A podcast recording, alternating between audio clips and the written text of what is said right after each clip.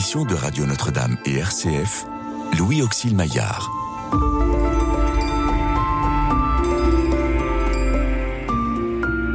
Restez avec nous, car le soir approche et déjà le jour baisse.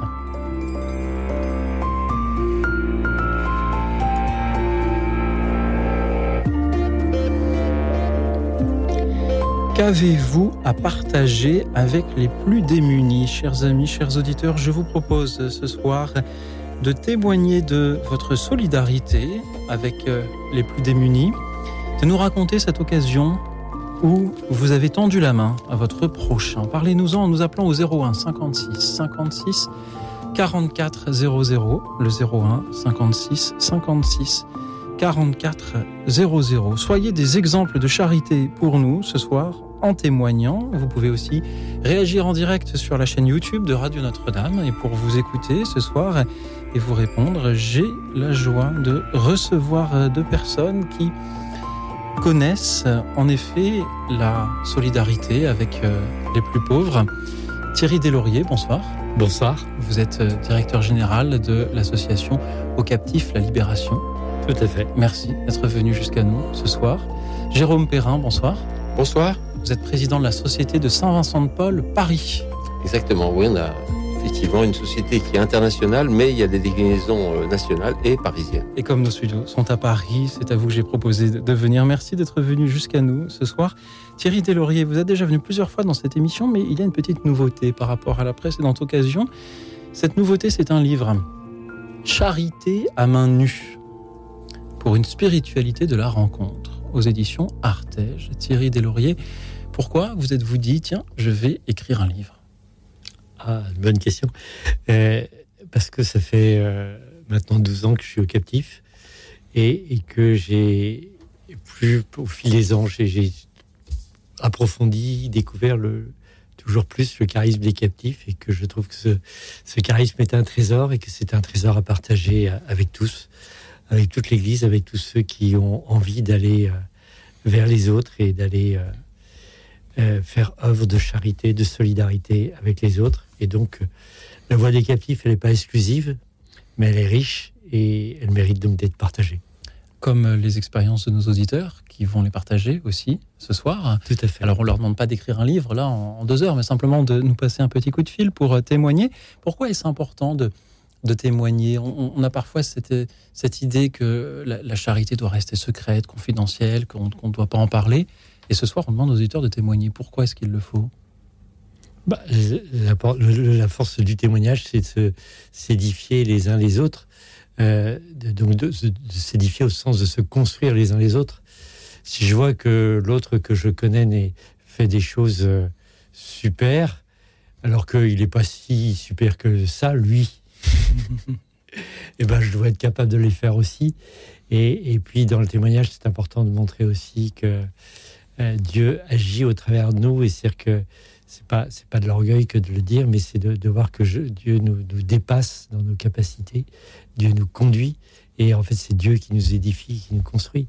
C'est ça l'importance du témoignage, c'est de montrer quelle est la part qu'on a, mais qui est valorisée grâce à l'action de Dieu. Voilà, nos auditeurs n'ont pas besoin d'être des, euh, des saints, d'être des, des, présidents de grandes ONG internationales. Ils peuvent être eux-mêmes, tout simplement, et, et témoigner euh, ce soir. Merci à eux, merci à vous, Thierry Deslauriers, euh, Jérôme Perrin. Merci à vous encore une fois d'être venu jusqu'à nous. Est-ce que vous pourriez nous, nous présenter en quelques mots la Société de Saint-Vincent-de-Paul pour ceux qui peut-être ne la connaîtraient pas? Alors, alors c'est une, une, vieille dame, puisqu'on fête 190e anniversaire cette année. Bon anniversaire. Voilà, c'est le 23 avril où il y a eu un jeune qui s'appelait Frédéric Ozanam et des compagnons qui avaient 20 ans et qui, euh, à Saint-Étienne-du-Mont, à Paris, ont, ont, créé cette conférence de charité qui a donné le nom des conférences Saint-Vincent-de-Paul ensuite. Euh, un peu aussi parce qu'ils étaient en contact avec une, une, sœur, euh, Rosalie Rendu, qui, auquel on tient à Paris, qui leur a dit, écoutez, mes gaillards, maintenant, vous allez visiter Madame Intel, la famille, euh, etc., dans un quartier très pauvre qui était celui du, sud du 5e. Voilà, tout a commencé comme ça, et, et bon, ça, ça a été un des fondateurs du christianisme social aussi, c'est-à-dire qu'en fait, il était lui-même euh, démocrate républicain euh, et il, il, voulait conjuguer charité et justice. C'était son grand souci de Et il disait que la charité faisait ce que la justice pouvait pas faire, et, réciproquement, il, avait vraiment une vision de la justice sociale. Euh, bien sûr, il y a eu ensuite un écho à la fin du 19e siècle avec les encycliques qu'on connaît, et puis les, tout le mouvement du christianisme social. Mais, je veux dire, Frédéric Ozanam et ses compagnons étaient un peu les fondateurs d'un premier poumon du christianisme social. Voilà, et sinon, bah, l'activité que mène dans le monde entier maintenant 150 pays, y compris la Mongolie intérieure, je découvert il n'y a pas très longtemps, par exemple. Euh, il y a des, conférences à Vincent de Paul dans le monde entier et on parle de 800 000 bénévoles, 50 euh, 000 conférences, donc l'équivalent de celle qui a été créée à Saint-Étienne-du-Mont il y a 190 ans. Ben, c'est de la charité de proximité. C'est de devise d'ailleurs qu'on a pris à Paris euh, pour la France, c'est être présent tout simplement. C'est vraiment être dans un quartier autour d'une paroisse, en contact avec les gens les plus démunis. Et chaque équipe dans une logique de subsidiarité, euh, finalement, privilégie telle ou telle action. Ça peut être la distribution alimentaire, ça peut être des maraudes, ça peut être visite à domicile, qui est quand même le, le fondement, hein, la visite à domicile, et qui est d'autant plus pertinent qu'on voit bien la société euh, qui vieillit, les personnes âgées isolées, on les voit de plus en plus. Donc, pour nous, c'est vraiment aussi une des, peut-être, euh, un des charismes, une des spécificités qu'on essaye de, de continuer de faire vivre concrètement, que fait un bénévole qui, vous rejoint? Qu'est-ce qu'on peut lui, proposer comme, comme action concrète? À quoi est-ce que cela va ressembler pour lui? D'abord, il est accueilli dans une équipe, une conférence. Hein, il ne fait pas des activités tout seul. Ensuite, de quoi il va être, euh, euh, quand il est accueilli, qu'il n'a jamais fait de visite à domicile, ben, il va être souvent accompagné. et même, on propose des formations euh, qui ne sont pas des, choses très complexes, mais formations à l'écoute, dans l'accompagnement. Et puis, euh, il peut être aussi s'engager dans une distribution alimentaire. Il y en a quand même 8 ou 9 dans Paris, 9 qui, fonctionnent sous l'égide de l'association Vincent de Paul. Ça peut être des maraudes aussi. Euh, voilà, donc des activités qui sont variées, des accueils de jour, des cafés solidaires, des, repas. Euh, ça peut être différentes formes. Mhm. Et donc, pour tout savoir et pour vous soutenir, on va sur ssvp.fr. Voilà, là, vous avez une vision nationale. Après, vous pouvez, vous pouvez en mhm. savoir plus. Il y a des petites vidéos aussi. Il y a sur chaque sorte de choses, qui, qui montrent un petit peu la variété, y compris autour de la France. Merci pour euh, ce que vous faites euh, au sein de cette société euh, de Saint-Vincent-de-Paul, Jérôme Perrin. Thierry Deslauriers, au captif la libération. Alors, je ne sais pas si vous avez des, des bénévoles en Mongolie intérieure aussi, peut-être peut-être pas, pas encore. Pas encore. comment vont les captifs c'est toujours difficile de répondre à cette question. Les captifs, quand on parle de l'association, elle va bien. Les captifs de la rue, de la prostitution, ça reste, euh, c'est plus difficile et, plus tendu pour eux comme, comme à l'habitude. Euh, mais écoutez, les captifs, l'association, on vient de terminer une année de, travail euh, collectif avec les personnes de la rue, avec les personnes prostituées, avec les bénévoles, avec les salariés pour dire ce que nous allions faire dans les cinq ans qui viennent. et, donc, euh, maintenant qu'on l'a écrit, il va falloir le faire. Et donc, il va falloir euh, passer à l'acte. Et, donc, on attend plus de bénévoles, plus de salariés et plus de financement pour euh, faire et rejoindre plus de, personnes dans la rue, à Paris, en province et, peut-être à l'étranger, puisqu'on a un projet à Abidjan. Donc, on n'est pas encore en Mongolie intérieure, mais on s'en rapproche très doucement. merci pour ce que vous faites et merci à tous les bénévoles des captifs de la, société de Saint-Vincent-de-Paul, aux bénévoles et aux salariés euh, également, à tous, les, tous ceux qui contribuent. Pour, euh, euh, merci pour ce qu'ils font, pour le témoignage aussi qui, qui nous permettent de voilà d'offrir autour d'eux. À quoi est-ce que l'on comment est-ce qu'on définirait ce qu'est la pauvreté? Ce soir, on, a proposé on propose à nos auditeurs de témoigner de ce geste qu'ils ont un jour, eu envers une personne démunie. Mais comment est-ce que vous, vous définiriez ce qu'est une personne démunie? À partir de, quel moment est-ce qu'on peut dire qu'on aide un pauvre ou, est-ce qu'on rend juste un service à son voisin? Jérôme Perrin. Euh, je pense qu'une personne pauvre, c'est une personne qui, justement, n'est pas dans l'autosuffisance et qui, d'une certaine manière, euh, se rend compte elle-même qu'elle a besoin des autres. Et elle nous, rend, elle nous renvoie à nous-mêmes aussi comme étant des personnes qui ont besoin des autres. Donc je pense que d'abord besoin très concrètement, hein, on n'est pas en train de se raconter des histoires, c'est pas des besoins d'abord euh, ésotériques, c'est vraiment concrètement la faim, c'est la solitude beaucoup, c'est éventuellement euh, des, personnes qui vivent des, des situations d'exil, hein, comme euh, il y en a de plus en plus. Donc voilà, et elle nous, elle nous interpelle beaucoup parce que elle nous montre aussi que nous-mêmes avons et des fragilités et des besoins et qu'il faut les écouter. Et c'est en écoutant, euh, je pense d'ailleurs une des choses qui est très importante pour moi, c'est avoir une éthique qui est un peu fondée sur un trépied, hein, qui est qui est celui euh, que définissait Ricoeur, hein, l'estime de soi, la sollicitude pour autrui dans une dans des institutions justes. Et je pense que l'estime de soi c'est ce que demandent aussi des personnes pauvres, et elle nous renvoie à notre propre estime de nous-mêmes, mais qui ne peut se construire que dans la sollicitude pour autrui, dans la charité et dans le regard fraternel et dans la justice. Thierry Deslauriers. J'ai deux idées qui me viennent en tête pour, euh, comme proposition de réponse. Euh, la première, c'est que euh, un mot souvent en grec, souvent utilisé dans l'Évangile pour le pauvre, c'est ptokos c'est-à-dire celui qui est dépendant, mmh. euh, qui est dépendant de l'autre, qui ne peut pas se suffire à lui-même, et donc il a besoin de l'autre, il a besoin de tendre la main. Et, le, mot précarité, euh, dans son origine, certains le, font remonter. Le, précaire, c'est celui qui n'a plus rien qui ne peut que prier Dieu, euh, et qui n'a plus que ce recours-là. Et euh, alors, j'ai un trou parce que je ne retrouve plus le prénom de. Est-ce que c'est André Caillot? Je ne sais plus. Ou Jean-Michel Caillot. Mhm. Bref, peu importe, je ne retrouve plus son prénom, pardon. Euh, mais qui. Euh, j'avais bien aimé sa définition. Le pauvre, c'est celui que je ne vois pas, qui n'existe pas pour moi. et que j'ignore. Mais il ne suffit peut-être pas de les regarder pour qu'ils deviennent riches oui, mais pour qu'il existe, il faut peut-être que je le regarde. Parce que c'est ça, c'est une chose qui est un peu qui, est primordiale dans, la démarche des captifs. C'est que on y veut, on va rencontrer les gens à main nue. On dit toujours la relation avant la prestation, et que l'important c'est de rencontrer les personnes. Et ça rejoint un peu le, ce que Saint Paul nous dit dans l'hymne à la charité. Hein.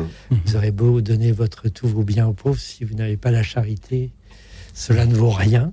C'est terrible. Mmh.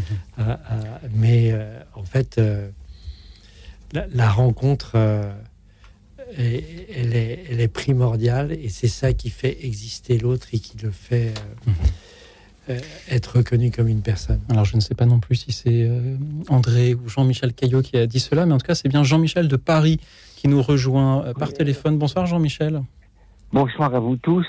Moi, je voudrais d'abord remercier la conférence de Saint-Vincent de Paul de ma paroisse, qui m'a beaucoup aidé quand j'en avais besoin. Hein. Vraiment, c'est formidable ce que vous faites. C'est merveilleux. Alors, je vous remercie beaucoup. Et puis, moi, je veux dire simplement, c'est que, bon, c'est très bien de faire partie de mouvements tels que la conférence Saint-Vincent de Paul, euh, euh, les captifs, etc. C'est très bien, c'est formidable. Mais tout le monde ne peut pas, euh, pour diverses raisons, faire partie de, ces mouvements-là.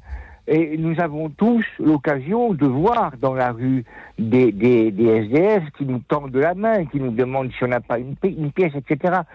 On n'a pas tout le temps sur soi euh, euh, de quoi les dépanner, mais on a toujours une bouche pour leur parler, des yeux pour les regarder, des oreilles pour les écouter, pour leur rendre leur dignité. Et c'est de ça qu'ils ont besoin. Vous voyez, à côté de mon église, il y avait, y avait un SDF qui avait marqué une pancarte sur laquelle il avait dit Je ne suis pas un fantôme. Autrement dit, regardez-moi, parlez-moi, dites-moi bonjour. Moi, il y, a, quelques jours, j'ai discuté avec un SDF, on a parlé de son chien. Et il était dans toutes les joies de me parler de son chien. Magnifique, vraiment extraordinaire, vous voyez. Alors, bon, donner, c'est bien quand on peut donner de l'argent, bon, c'est bien quand on... Mais ils ont, ils ont besoin, avant tout, il et elle d'ailleurs, parce qu'il y a aussi des dames, hein, ils ont besoin de de, de, se voir restituer leur dignité, leur dignité d'homme et de femme. Ça, c'était essentiel, et ça, chacun peut et doit le faire. Hein, voilà. Merci. Et, je vous dirais, il y, a une joie immense d'ailleurs quand on l'a fait, on, est heureux. Hein. Euh, eux sont heureux et nous aussi on est heureux. Mhm. Voilà. Il faut pas avoir peur d'eux parce que généralement ils sont pas agressifs. hein. Euh, moi, moi, je j'ai jamais été vraiment agressé. Non, non. euh, généralement, euh, deux, deux fois, deux fois j'ai été agressé, mais euh, deux fois en, en peut-être euh, hum, 40 ou 50 ans. Donc, vous voyez, c'est pas, c'est pas énorme. Hein. Jean-Michel. Euh, non, ils sont pas du tout agressifs. Ils sont, Jean- ils sont tellement contents. Jean-Michel, Voilà. merci pour vos belles paroles de ce soir. Vous nous dites que Merci le plus important, c'est euh, non pas de, de penser au matériel, mais de penser à la dignité, à la question de savoir Oui. ce que vous avez à partager avec les plus démunis. C'est donc euh, du temps et, et de la dignité, si je vous comprends Bien. Jean-Michel, merci beaucoup d'avoir été avec nous. Euh, Jérôme Perrin, Thierry en quelques mots, comment réagissez-vous à ce que nous dit Jean-Michel? Moi, il me vient une. Enfin, c'est vrai que par rapport à ce que dit Jean-Michel, il me vient une phrase. C'est d'ailleurs la spiritualité de Vincent de Paul hein, qui disait Les pauvres sont nos maîtres. Et, il avait une relation, je dirais même, euh, voilà, asymétrique quand on dit quelqu'un t'es mon maître. euh, et qu'en plus qu'on voit l'image de Dieu en lui, euh, c'est très très fort. Donc je pense que là, il rejoint cette exigence. Il dit que ça s'impose à tout le monde et que se regarder hein, de porter un regard sur la personne, quelle qu'elle soit et où qu'elle soit, indépendamment du geste qu'on va faire ensuite, qui peut être donner de l'argent ou de l'accompagner, c'est le, fond- le, le point de départ. Mhm. Hein, Cette vision, cette euh, notion que dans le pauvre, on voit le visage du Christ. Merci encore. Jean-Michel, pour euh, vos belles paroles. Thierry Deslauriers, vouliez-vous euh, ajouter quelque chose? Ah, moi, je trouve que Jean-Michel a- insiste sur quelque chose qui est important, c'est que la, la charité ne, ne se délègue pas aux associations euh, bénévoles ou professionnelles euh, qui sont là pour euh, agir et c'est bien de le faire euh, de manière collective, mais chacun est responsable. Quoi. C'est pas, je ne peux pas prendre excuse. De, il y en a qui le font pour ne pas le faire. Moi, on est tous responsables de notre frère et tous à appeler à, avoir ce geste euh, quotidien avec euh, les gens qu'on rencontre. Je pense que c'est un, point hyper important. Merci encore à vous, Jean-Michel, d'avoir été parmi nous ce soir et merci à tous de nous appeler au 01 56 56 44 00. Qu'avez-vous à partager avec les plus démunis, chers amis? Parlez-nous ce soir de cette occasion en laquelle vous avez tendu la main à votre prochain et dites-nous ce que vous avez pu partager, ce que vous avez pu recevoir aussi. Dites-le nous donc au 01 56 56 44 00 pendant que nous écoutons la balade du pauvre par Raphaël. À tout de suite. Radio Notre-Dame.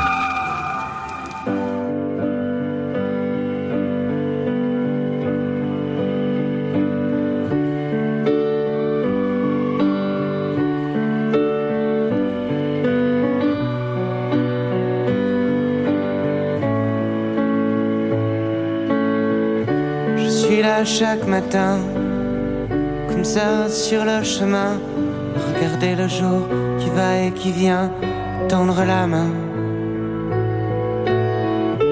Et je vis sous un pont, probable que j'aime pas les maisons. La vie je l'ai quittée, c'était il y a longtemps, peut-être un été. Oh mon vieux, je suis noir. Du soir au matin, plein comme une malle, cabine raide, comme un passe lacé, je connais même plus mon nom. Je ne resterai pas trop tard, j'aime mieux aller ailleurs, où ce serait pas pire, peut-être même meilleur, on peut toujours rêver.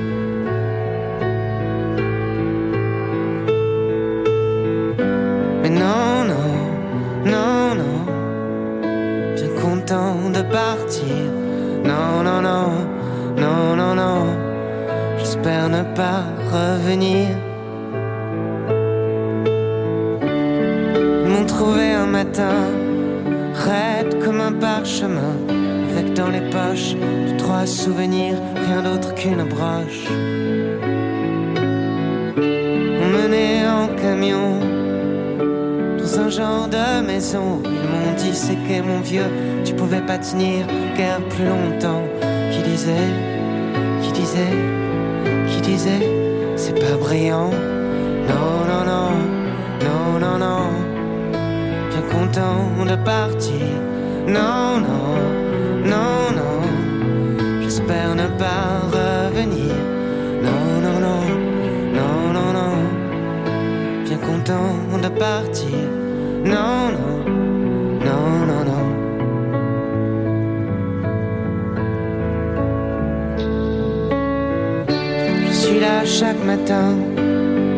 comme ça sur le chemin, regarder la vie qui va et qui vient, qui colle à la peau.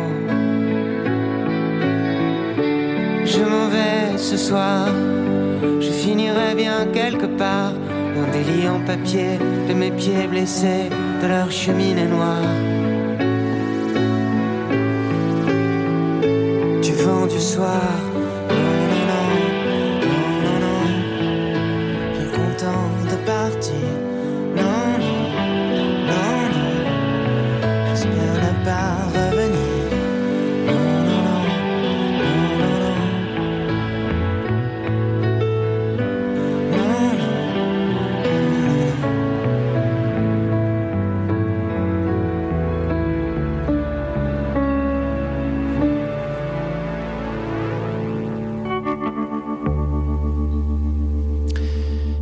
Ce soir, je finirai bien quelque part chanter Raphaël dans la balade du pauvre. On peut finir par exemple sur son téléphone pour composer le 01 56 56 44 00 et témoigner comme euh, le font ce soir euh, Jérôme Perrin, Thierry Deslauriers, euh, président respectivement de la Société Saint-Vincent de Paul de Paris, directeur général de Haut Captif La Libération. Thierry Deslauriers témoigne même en écrivant Charité à main nue aux éditions Artege. Et vous, chers auditeurs, vous témoignez de cette occasion. Vous avez tendu la main à votre prochain.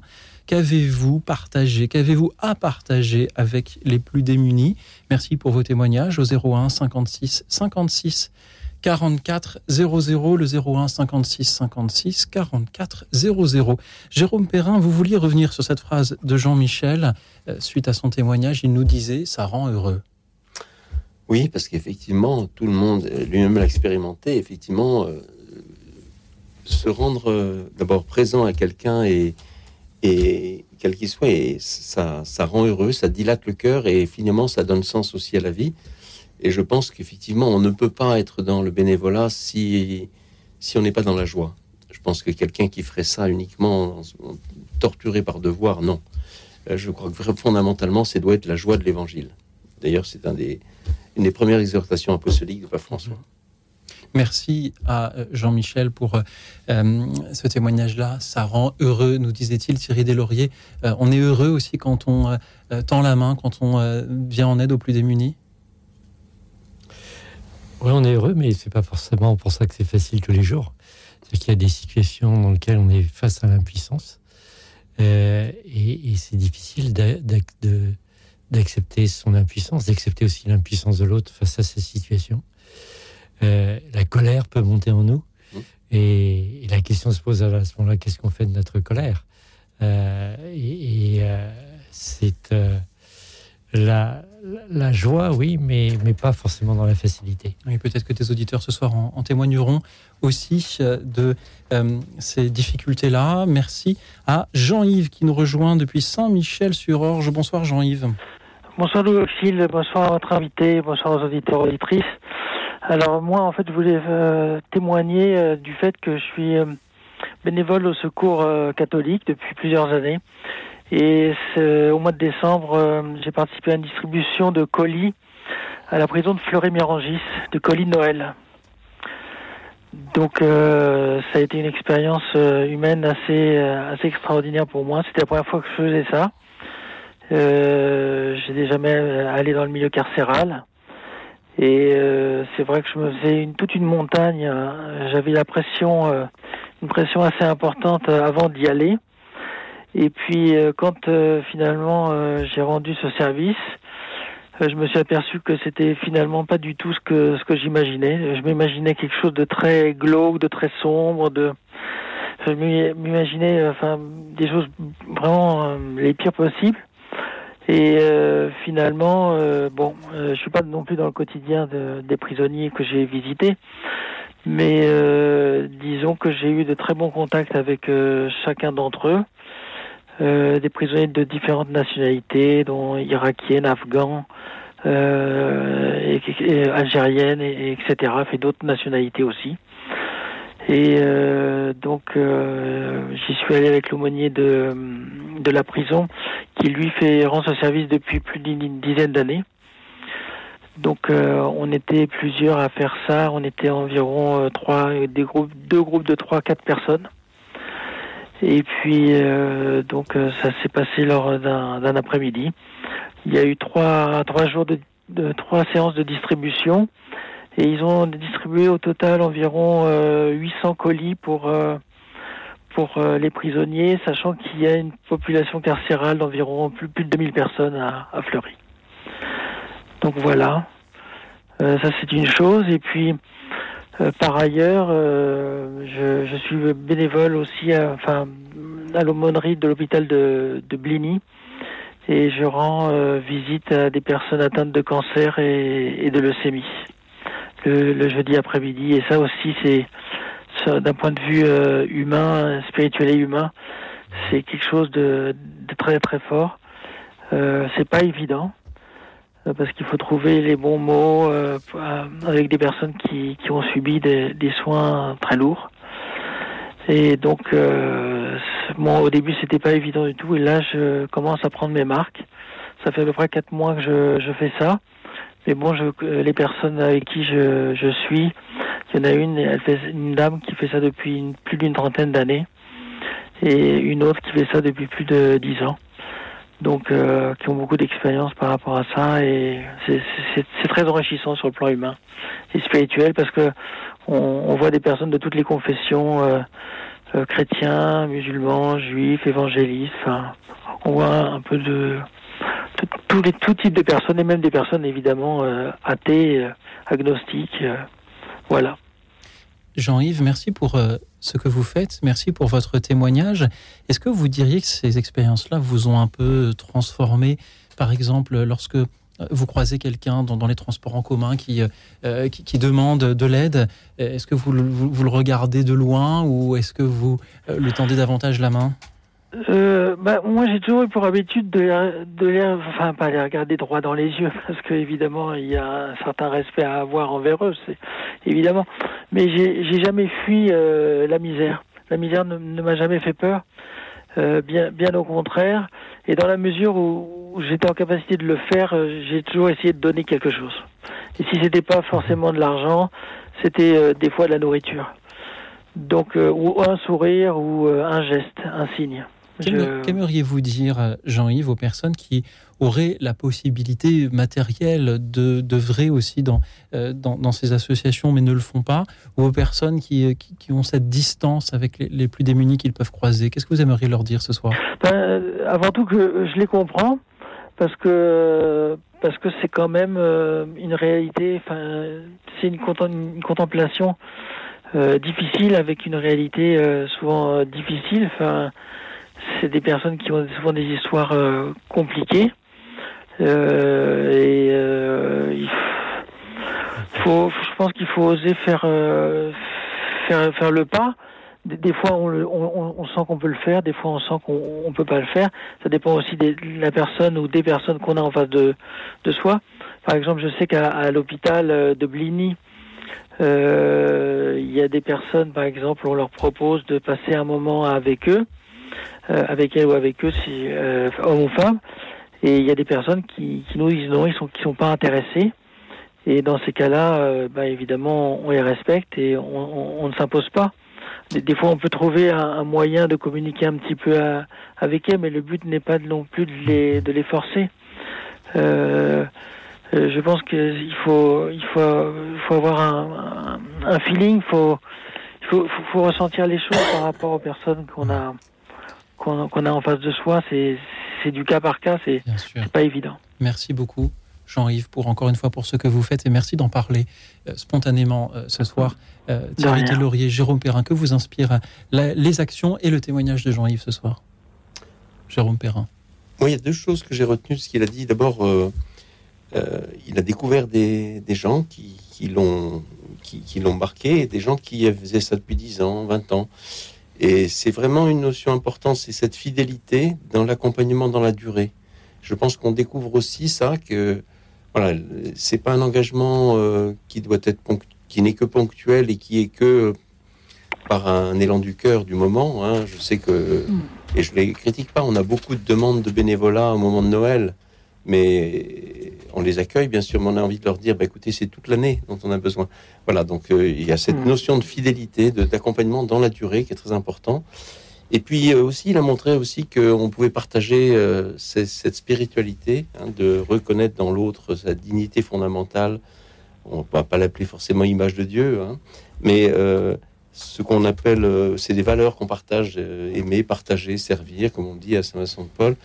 Et d'ailleurs, euh, on a, nous, à la- on accueille, sous, euh, alors qu'on a des fondements qui sont chrétiens et que on, on a une exigence de spiritualité dans nos réunions de conférences, on accueille des non-chrétiens, des musulmans, des agnostiques, Mm. du moment qui partagent des fondamentaux, qui est que voilà, il y a la, il y a la prière ou la spiritualité, il y a l'action et il y a la fraternité. Merci, Jérôme Perrin. Thierry Deslauriers. Ensuite, nous écouterons Marie-Laurence qui nous attend. Thierry. Et, Jean-Yves souligne une chose importante, c'est que on peut avoir de l'appréhension avant d'aller distribuer des colis en prison, de l'appréhension avant d'aller voir des, des malades atteints du cancer et, de leucémie. Et, et cette appréhension, elle, est bonne quelque part parce que elle sait, je, ça veut dire que je vais aborder la personne avec euh, attention, respect, euh, sans l'écraser. Mais trop souvent, moi, j'entends des gens qui nous disent Mais ce que vous faites, c'est extraordinaire. Moi, je ne pourrais pas le faire. Eh ben, moi, j'ai envie de dire, je pense que tout le monde peut le faire et qu'il faut oser. Et, comme dit Jérôme Perrin, il faut oser le faire dans la durée. Et euh, euh, il y, a, il y a vraiment un besoin important. Alors, il y a des anciens qui vont nous apprendre, il y a des formations dans les différentes associations, mais c'est important d'oser. Et il ne faut pas se cacher derrière une soi-disant non-capacité. Euh, Bien sûr, le fondamental, c'est de savoir être en relation avec la personne, savoir le temps d'écouter. Alors, parfois, c'est vrai, c'est vrai que les gens qui, qui ont du mal à se taire et à écouter, ben, il faut qu'ils apprennent un peu à le faire. Mais c'est la seule chose fondamentale, c'est savoir écouter et perdre du temps avec. Oui. Ah, on a, dans- il y a un bénévole des captifs qui est un ancien dirigeant d'une grande boîte, euh, très grande boîte, et, et, euh, et on lui dit, elle lui qu'est-ce que je fais? Il dit, tu joues au domino avec les gens là du, du bois de Boulogne là. Et donc tous les toutes les semaines, il vient jouer au domino avec les gens du- bois, et, il a sans cesse envie de faire autre chose. Il dit non non, tu continues à jouer au domino. Reste dans cette humilité là, mais voilà, il s'engage toutes les semaines. Et il fait, et, et- et, euh, voilà, et c'est là sa place aujourd'hui. Peut-être que si toutes les personnes en responsabilité avaient l'occasion de faire ne serait-ce qu'une fois cette partie de domino, notre monde euh, irait mieux. Merci Jean-Yves d'avoir été Merci à vous. nous. En tout cas, bonne soirée. Merci Jean-Yves. Merci pour tout ce que vous Merci. apportez en la prison de, de Fleury-Mérogis et, et à l'hôpital. Merci à présent à Marie-Laurence qui nous rejoint depuis Marseille. Bonsoir Marie-Laurence. Bonsoir, euh, monsieur, bonsoir. Ça fait pas longtemps que je suis, euh, que j'écoute RCF, mais euh, voilà, je voulais dire que quand j'étais à Vitrolles, euh, j'avais, j'habitais un HLM et puis j'avais une voisine que je voyais dans la rue. Je savais que, que des fois elle faisait la ça me demandait un peu des sous. Et puis un coup, elle frappe à ma porte.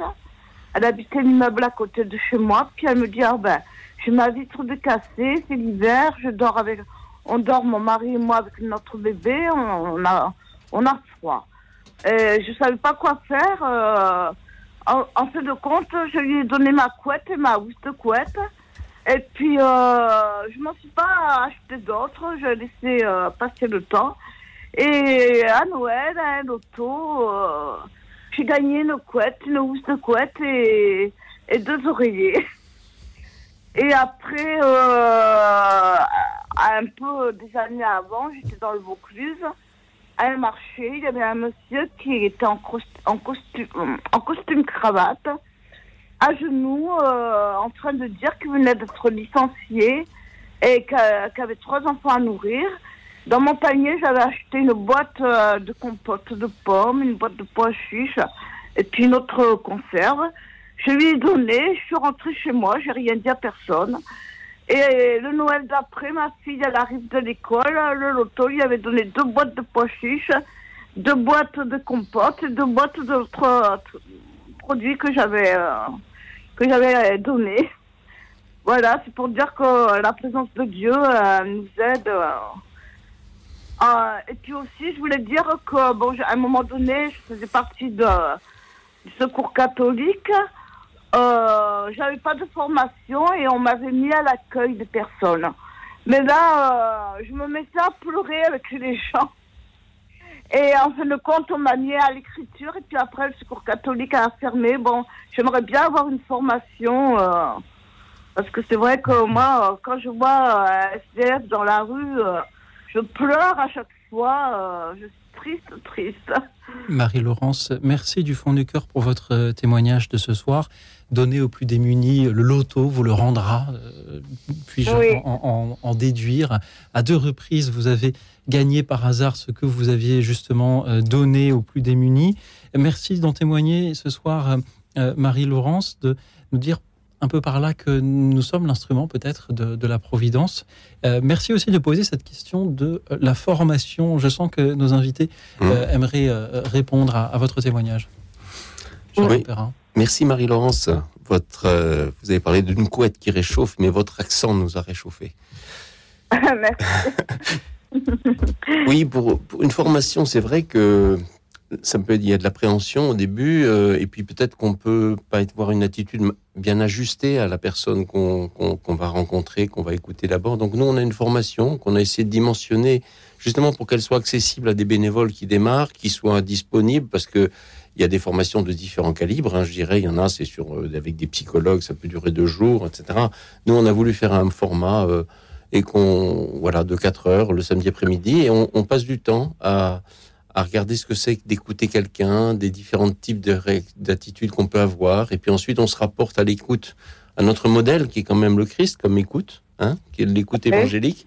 Et puis ensuite on, on revient sur d'autres choses, on a voilà des petites vidéos, ça nous permet il y a des échanges entre les gens, c'est une douzaine de personnes, on le fait cinq fois par an à Paris.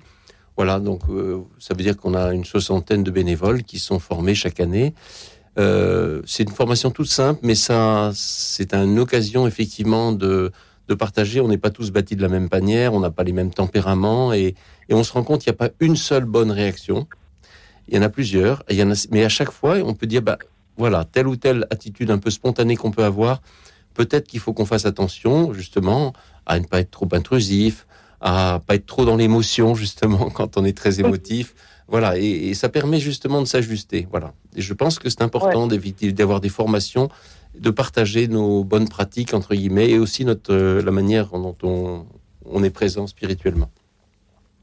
Oui, je voulais dire aussi que euh, je suis à Marseille et il y a effectivement, euh, pas loin de chez moi, euh, sur le Prado, euh, une congrégation euh, Saint-Vincent de Paul. hein. Ouais, il y en a un peu partout en France, oui, c'est vrai. Oui, ah ouais. Donc je pourrais peut-être aller voir euh, là-bas. Bah, pour si vous voulez, oui, bien sûr. Ouais, bien sûr. Ouais. Merci, Voilà. merci Marie-Laurence. Merci, au revoir. Au Au revoir. revoir Thierry Au Deslauriers. revoir, Marie-Lance. Euh, su- sur la, la formation, je, je, je, je- je vais répéter ce que va dire Jérôme, donc j'ai pas de valeur ajoutée particulière à, à donner, mais c'est voilà, c'est important. Le compagnonnage est aussi important. Et puis, euh, moi, ce que je, je trouve admiratif, je suis admiratif de, de la de la- l'abandon à la providence et la confiance dans la providence de Marie-Laurence. Et, et en même temps, quand je vois, moi, au niveau de la gestion des captifs, j'ai vu bien des fois des, des choses qui sont arrivées, des gros, des dons qui sont arrivés providentiellement et qui nous ont permis de, de boucler, boucler des budgets. Et euh, voilà, depuis 13 ans euh, que je suis là, je, je vois ça ré- régulièrement. Euh, c'est souvent ric-rac, mais, euh, mais ça se passe et, voilà, et, la providence est là. Et, merci mon Dieu, et merci ceux qui sont ces instruments. Merci encore à vous, Marie-Laurence. Votre témoignage euh, nous dit aussi à quel point il est important d'être attentif, non seulement aux inconnus, aux associations, mais à nos voisins, tout simplement, puisque c'est à une de vos voisines que vous êtes venu en aide. Merci d'en avoir témoigné encore une fois. Merci à vous tous qui nous appelez au 01 56 56 44 00.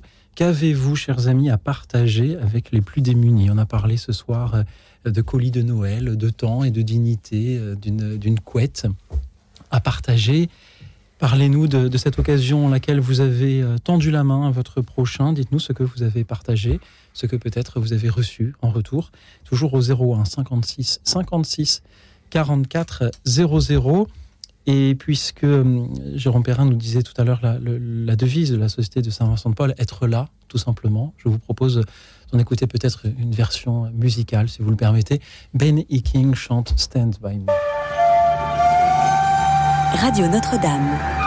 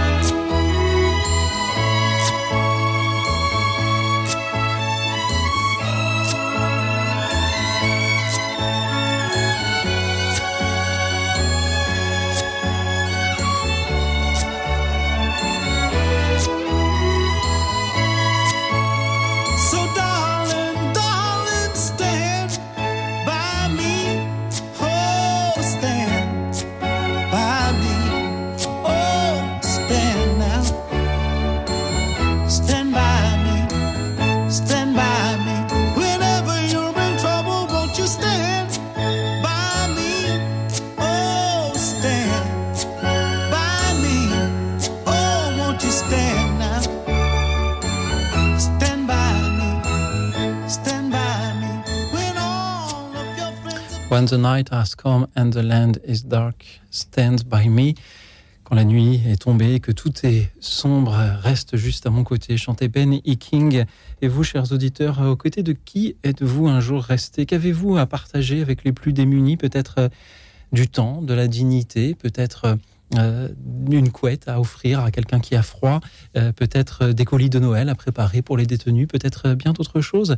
Euh, à votre tour de nous le raconter en nous appelant 01 56 56 44 00, de nous raconter cette occasion en laquelle vous avez tendu la main à votre prochain 01 56 56 44 00. Je vous propose de nous diriger du côté d'Orléans, de nous appelle Solange. Bonsoir Solange. Bonsoir. Merci Solange d'être avec nous. Je crois que vous aviez une petite histoire à nous raconter. Je vous ai, entendu la dernière phrase euh, au moment où je garais ma voiture. Et justement, un peu plus tard qu'hier, hier soir, à la même heure, vers 10 heures du soir, euh, je garais ma voiture et il n'y avait pas du tout de place, il n'y en avait eu qu'une.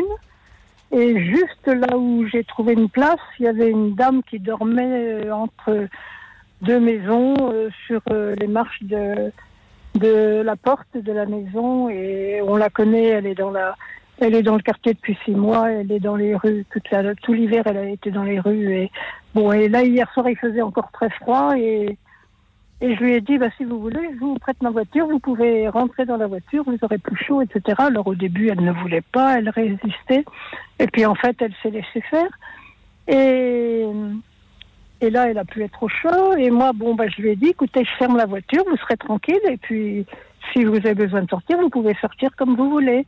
Et vous pourrez à ce moment-là rentrer comme vous voudrez. Bon, et puis j'ai repris la voiture à 16h cet après-midi. Et ben, elle était toujours dans la voiture. Et elle était ravie d'avoir été au chaud toute la journée. Enfin, oui, c'est ça, toute la journée sans doute. Ou en tout cas, elle est venue plusieurs fois dans la voiture, se réchauffer. voilà, c'était pas plus tard qu'hier. Un geste comme ça. Merci Solange. C'est, c'est, enfin, je- bon, je lui avais déjà fait des gestes il y a six mois, mais bon, euh, comme je savais qu'elle refusait tout ce qu'on lui proposait, euh, ben là, elle était juste à la hauteur de ma voiture et, et- et ça s'est passé comme ça. voilà. Solange, merci pour ce que vous venez de faire, à offrir l'hospitalité de, de votre voiture. Vous êtes, vous demandez dans quel état vous alliez la retrouver. Avez-vous une quelconque inquiétude à ce sujet? Euh, Sincèrement, Au Solange. début, j'étais sûre de trouver ma voiture euh, vide. Et puis, en arrivant vers la voiture, je me dis, mais elle est là, elle est là, j'espère pourvu qu'elle soit pas morte. je me suis dit ça quand même en disant, euh, qu'est-ce que je vais faire si je trouve quelqu'un? Bon, je vous l'avoue que au dernier moment, ça s'est passé dans mon esprit pendant, pendant trois secondes. et puis, bon, bah, j'ai frappé au carreau et elle était bien vivante et elle était très heureuse. Vous étiez inquiète Elle avait pour, pour elle et pas pour votre voiture. Ah non, non, non, la voiture, elle, d'abord, elle, elle est vieille, ma voiture, mais elle marche très bien. Et si, Mais Solange, et si Non, je, je savais qu'elle pourrait pas, elle avait rien à... Il y avait, bon, il y a peut-être des choses à prendre dans la voiture, mais bon, ça, euh, c'était pas ça dont elle avait besoin. Elle avait besoin de chaleur, elle avait besoin de, de, de dormir correctement, parce que... de sécurité accroupie dans des marches d'une maison, euh, dans les trois marches de la maison, euh, euh, son dos doit être en mauvais état. Alors là, elle était quand même bien assise, ou bien, je sais pas comment elle s'est. Bon. Elle m'a dit qu'elle s'était pas allongée, mais elle aurait pu presque. Voilà. Solange, merci pour euh, Oui. votre témoignage. Restez avec nous, peut-être que nos Mais invités- ça aurait été peut-être plus, plus élégant. Je lui offre euh, 100 euros, non pas 100 euros, je sais pas combien, et pour une nuit d'hôtel, ça aurait peut-être été mieux, mais je sais pas, elle s'en serait peut-être pas servie. Tandis que là, Oui.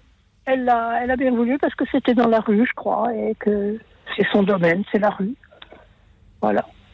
Je sais Évi- pas. Évidemment, Solange, en en écoutant votre témoignage, on peut se poser cette question-là aussi. Pourquoi on- vous auriez pu aussi l'emmener chez, chez vous? Vous auriez pu, Ah non, non, on, oui, aurait pu, on aurait pu se poser la que- question. Mais si vous aviez une Oui. voiture récente et flambante neuve avec une belle sellerie cuir, est-ce que vous l'auriez fait aussi? Évidemment, ce sont des questions que l'on se pose, mais il faut aussi regarder là, simplement la, la simplicité et la beauté de ce geste-là, d'avoir ouvert euh, euh, la portière de votre voiture pour pour servir d'humble abri pour une nuit à, à cette personne qui en avait besoin.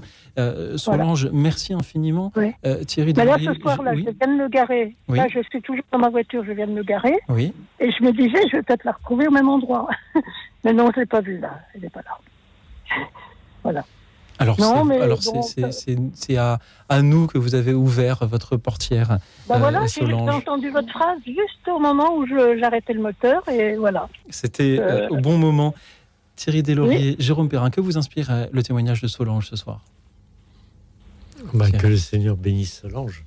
Euh, en fait, il y a un certain nombre de situations comme ça où, dans l'absolu, on se dit c'est pas raisonnable. Et, et puis, en fait, il faut le faire. Mais ça, c'est euh, l'écoute intérieure euh, de, de son élan intérieur, qui pour moi est l'Esprit Saint. Mais, et, euh, et une fois, ce sera une très bonne idée de le faire. Une fois, ce sera pas une bonne idée de le faire mais c'est pas à moi de juger. Parce qu'en plus, là, Solange, a priori, elle connaît cette femme, elle n'est pas complètement inconnue. Et puis, puis sa voiture, c'est son, son, son outil de déplacement, j'allais dire. Mais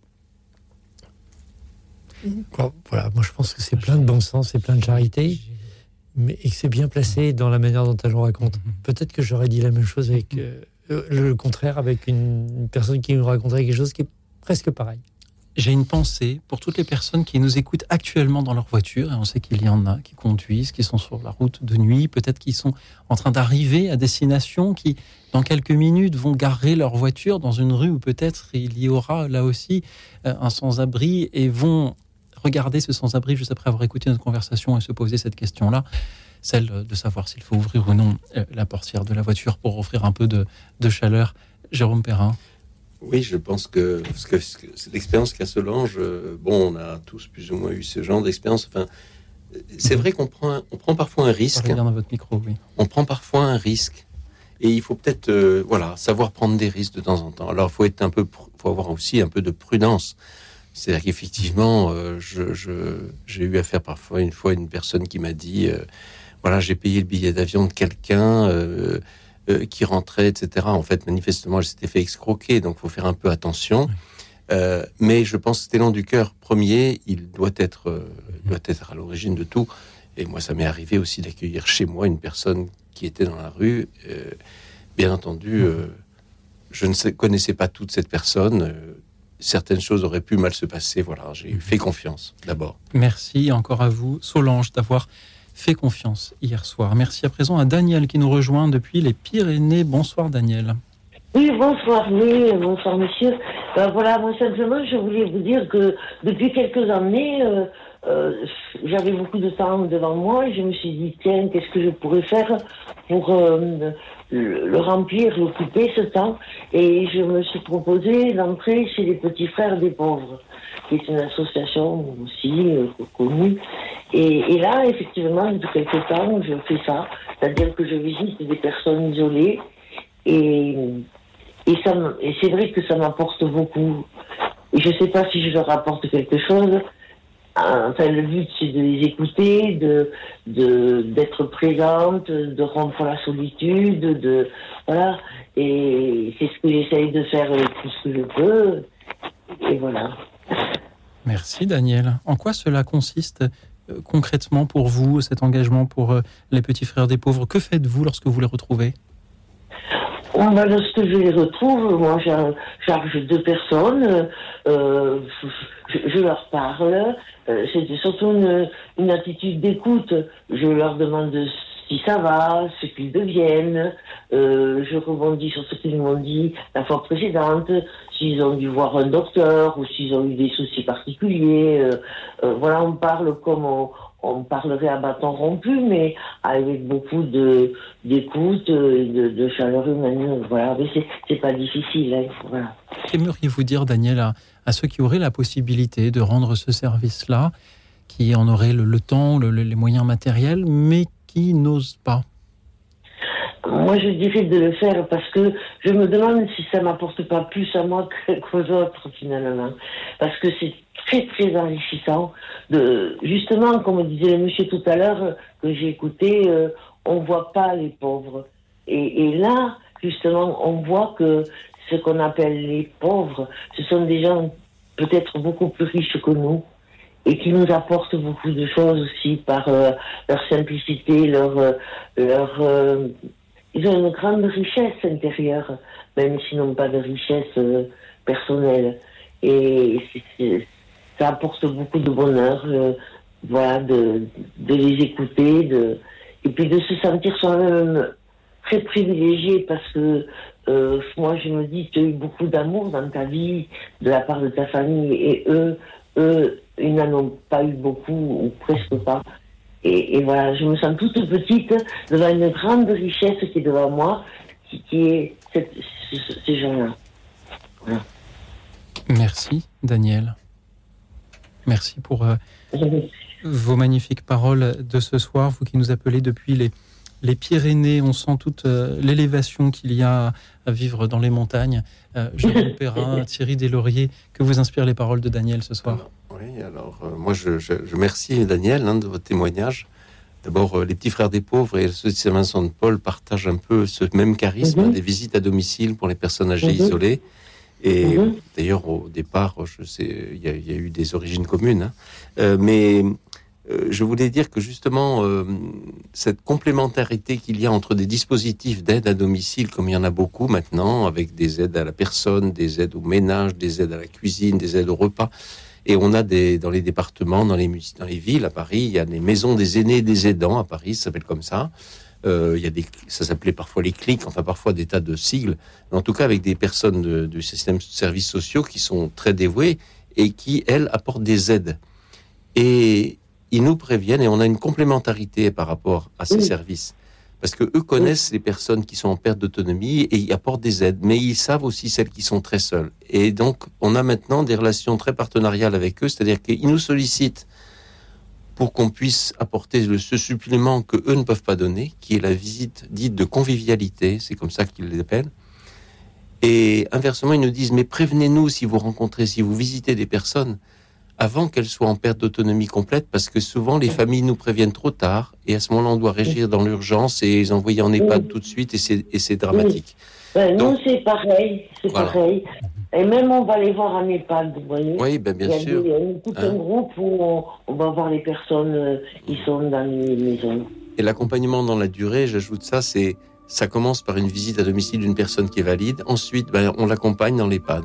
Et puis ensuite, on l'accompagne dans sa dernière demeure c'est-à-dire qu'éventuellement on va accompagner dans les obsèques. Et je pense que c'est l'accompagnement dans la durée, ça va jusque-là. Merci Daniel. merci à vous. Merci Daniel. Daniel dit euh, je, Moi je sais que ça m'apporte beaucoup.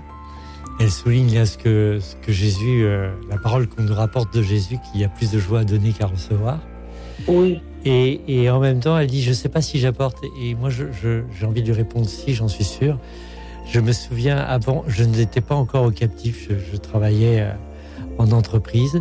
Et, un jour, je suis passé euh, du côté de, Saint-Germain-des-Prés. Et euh, devant une banque, il y avait une femme qui était assise, une vieille femme, qui, faisait la manche. Et je lui apporte pour donner une pièce. Elle me dit, Monsieur, est-ce que vous avez un quart d'heure? Je dis oui.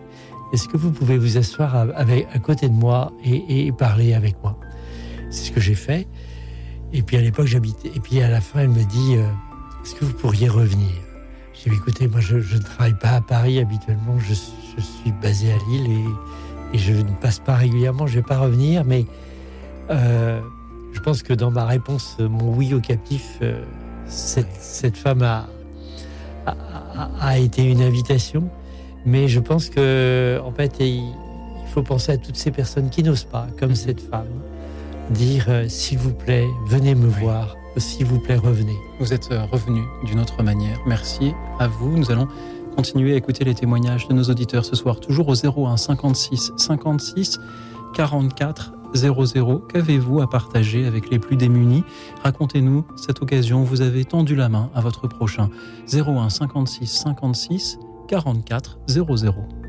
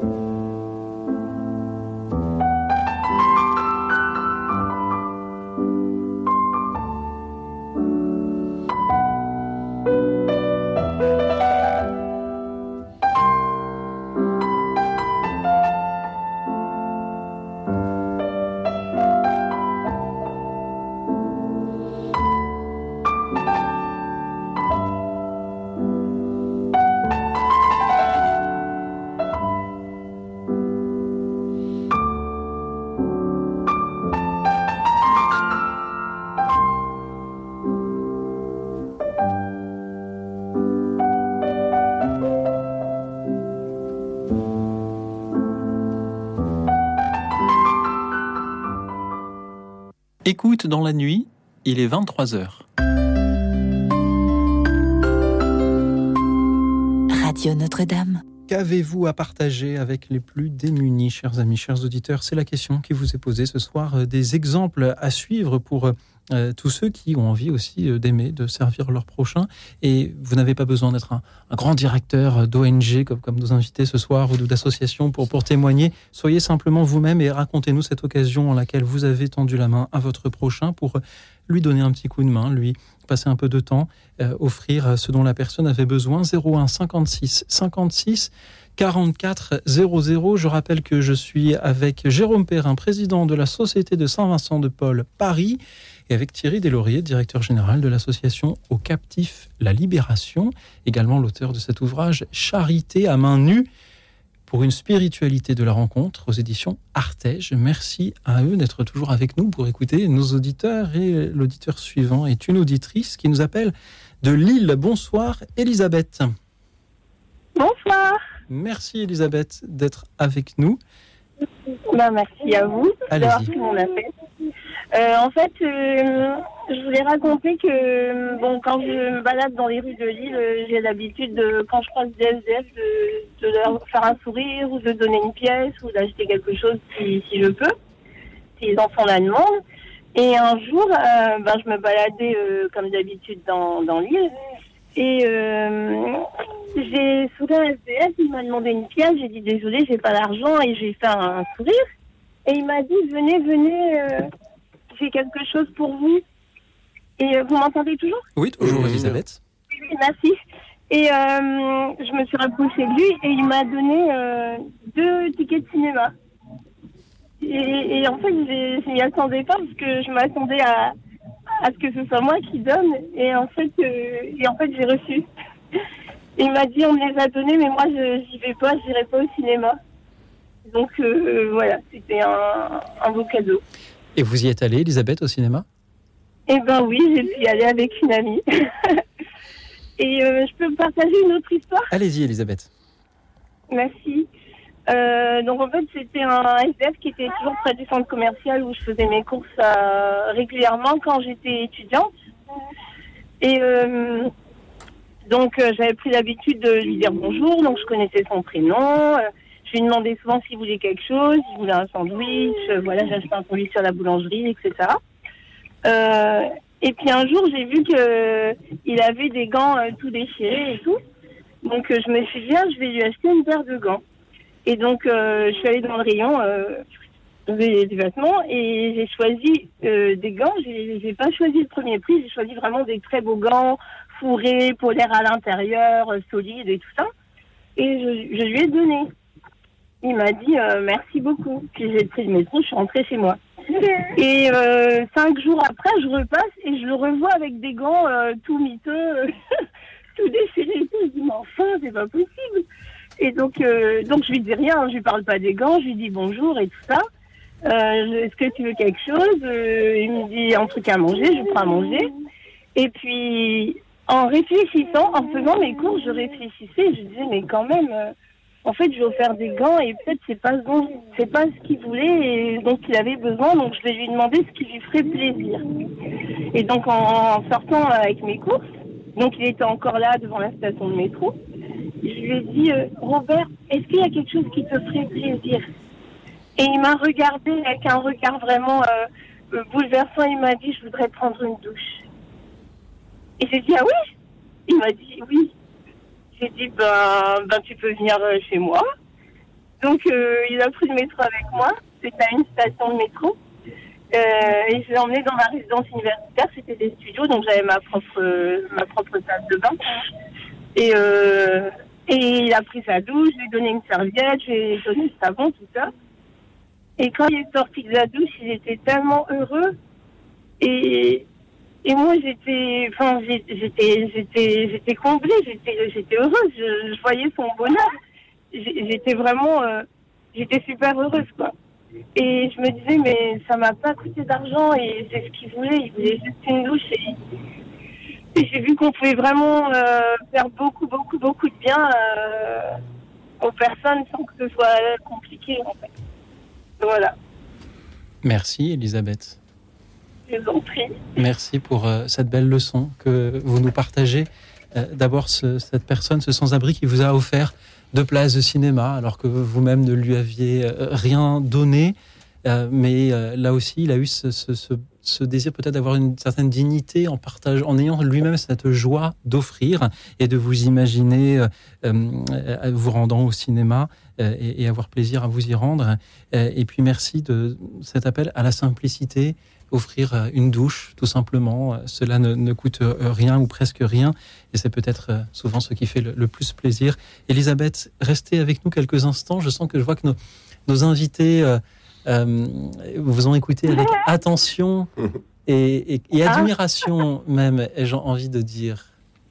Ah oui Ah, bah Jérôme oui, Perrin. Elisabeth, moi j'ai j'ai trouvé très beau. euh, Parlez bien de- dans votre micro. Votre, euh, quand vous avez parlé des gants, je me suis dit, euh, les gants, ça vous a coûté cher. Vous avez dit, vous n'avez pas le premier prix.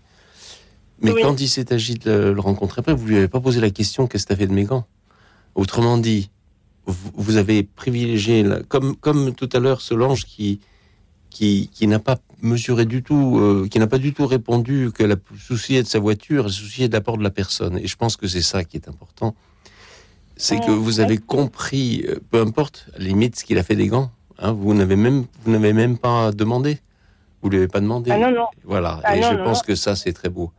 C'est que vous avez d'abord pensé à lui, vous l'avez d'abord pensé à ses besoins et vous n'avez pas essayé de garder en tête que vous aviez fait quelque chose qui vous avait coûté. Et ça, je trouve ça très, très beau.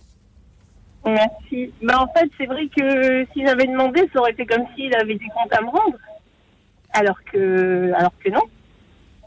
Exactement.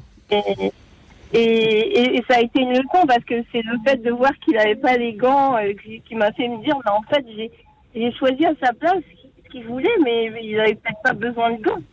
Enfin, c'était mon, mon idée à moi. Et, et c'est ça qui m'a permis de lui demander vraiment ce qu'il voudrait.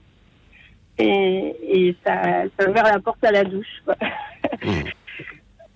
Voilà. Thierry Deslauriers. Ah, moi, je reviens sur l'étiquette cinéma. Euh, c'est vraiment super de les, de les avoir acceptés.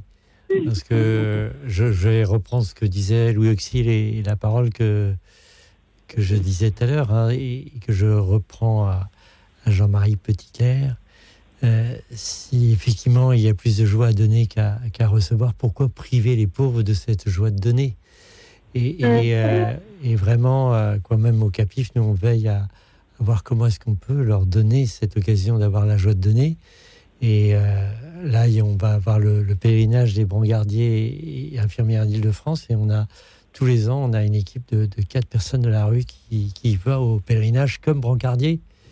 Et, euh, et qui, sont, euh, qui reviennent, ils sont transformés et ils nous disent, mais finalement, nous, notre vie, elle n'est pas si en galère que ça. On a vu déjà des malades qui avaient beaucoup plus de galères que nous. Et ils ont une très, très grande joie de donner. Et ils se sentent reconnus comme personnes parce qu'on les a sollicités, on leur a demandé un service. Et, et ça, c'est vraiment... euh, euh, à chaque fois qu'on peut le faire, il faut ne, ne pas hésiter à le faire parce que les personnes qu'on a devant nous, elles ont euh, une, des capacités beaucoup plus grandes que ce qu'on pense. Merci Elisabeth d'avoir été avec nous. Je vous en prie, merci à vous, merci pour euh, tous ces témoignages. C'était une grande joie de vous entendre. et Elisabeth nous raconter cette histoire-là. Un jour, un, sans-abri m'a donné euh, un billet de 10 euros en me disant d'aller boire un verre avec mes amis avec. À chaque fois que je me retrouve à boire un verre avec des amis que je paye avec un billet de 10 euros, j'ai, l'impression que c'est grâce à ces 10 euros-là. Ça, fait beaucoup de fois 10 euros, mais je, mesure aussi la joie que cela a été pour lui de, de me les offrir. Merci Elisabeth d'en avoir témoigné. Merci à euh, vous tous qui... euh, il nous appelait, euh, il n'y a pas besoin de 10 euros, c'est le, prix d'un appel local toujours. Il y a Jean-Louis avec nous depuis Massy. Bonsoir Jean-Louis. Et bonsoir Gilles, bonsoir aux deux invités. Bon, voilà, moi, ce qui est une histoire qui est ancienne, qui date d'une quarantaine d'années. Eh bien, j'étais démuni, mais avec un, un- j'étais dans une chambre d'hôpital. Devait être, j'étais opéré du poumon et mon voisin de chambre également. Euh, moi, j'avais été opéré le, le premier. Il a pu me. euh, lui, il était opéré quelques jours plus tard. ben, il a pu me donner un coup de main parce qu'après l'opération, j'avais des fils un peu partout. Enfin bref, il a pu me donner un coup de main. Et lorsque ça a été son tour, moi j'étais un peu mieux rétabli. Et c'est à mon tour que j'ai pu lui donner un coup de main. Nous avons échangé des paroles de, de nous, raconter nos vies. Lui-même, c'était un Espagnol qui avait fait la guerre d'Espagne euh, contre Franco, je crois. Enfin bref, et qui s'était réfugié en France. Et bon, là, c'était un partage pourtant c'est très ancien, mais je me rappelle encore. Bref. Mais euh, je voulais aussi vous dire un autre partage, eh bien là, qui est, mon fin, qui pour moi m'a toujours un peu agacé.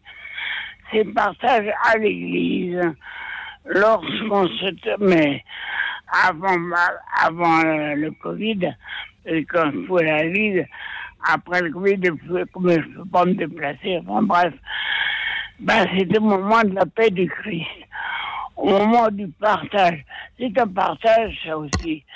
C'est un partage où on doit se regarder, ben, au moins dans les yeux. Eh bien, combien de fois ça m'est arrivé, je tends la main, et combien de fois les gens, et- et c'est, ils font peut-être pas attention, mais ils détournent les yeux. Hein. Si bien qu'une fois, il un monsieur qui me faisait systématiquement. Alors, j'ai pris mon courage à deux mains. Un jour, une fois, et il m'a fait le coup pareil. À la fin de la messe, je vais monsieur. Je vais vous raconter quelque chose. Il dit, oui, bien sûr. Il dit, quand vous donnez la paix du Christ, c'est un partage. Eh ben, regardez-moi, vous le faites. Regardez pas le voisin d'à côté. Voilà, c'est tout ce que je voulais dire. Bon. Le deuxième partage était moins, moins intéressant que le premier. Il était mais au moins, tout il a à fait important, Jean-Louis. Jean-Louis, Voilà. merci du fond du cœur pour euh, vos paroles de ce soir. Vous nous parliez d'un- partage de chambre d'hôpital à- suite à, à une opération. Euh, Nous parlons ce soir de ce que nous avons à partager avec les plus démunis. Et face à, la maladie, euh, chacun aussi est démuni. Merci d'en avoir témoigné. Merci aussi de nous rappeler à l'ordre ce soir, Jean-Louis, lorsque, au moment du baiser de paix à la messe, nous euh, saluons notre prochain parfois d'un regard un, un peu trop euh, fuyant. Jean-Louis, merci encore à vous. Thierry Deslauriers, Jérôme Perrin, que vous inspirent les paroles de Jean-Louis ce soir? Moi, j'ai pas pu m'empêcher de penser, quand il a parlé de ce réfugié espagnol, donc d'une guerre qui a un certain temps maintenant, et avec qui il était à l'hôpital. Euh, pour moi, ça m'a tout de suite rappelé, et c'est pour ça qu'il faut qu'on soit attentif à, à, montrer que ces expériences que de, de- qu'on a de rencontre avec une personne, elles sont fondatrices pour la vie entière. Moi, je sais que je ma première expérience qui m'a fait, qui m'a converti d'une certaine manière et qui m'a amené à, à rejoindre ensuite euh, plus tard, euh, c'était Saint-Vincent-de-Paul. C'est une première expérience, j'avais 18 ans, j'étais dans une ville de province et j'étais dans une conférence Saint-Vincent-de-Paul, puis ensuite j'ai fait autre chose. Mais et là, je rencontrais tous les dimanches, j'allais rencontrer un, un réfugié hongrois. Et je me souviens, ces après-midi-là, pour moi, ont été une expérience fondatrice. Bon, voilà, je, voulais, voilà, je voulais simplement évoquer ce que Jean-Louis a dit, parce qu'il a parlé de réfugiés espagnols. Pour moi, immédiatement, j'ai pensé aux réfugiés hongrois. Les- Voilà, je, je le vois encore, et pour moi, ça m'a marqué à vie. Voilà, je pense que euh, beaucoup d'expériences de rencontres, comme on peut le faire, euh, elles sont fondatrices. Pour- elles nous convertissent. Merci encore une fois, Jean-Louis, d'avoir été avec nous ce soir. Nous avons à présent Annick qui nous rejoint depuis Annecy. Bonsoir Annick. Bonsoir.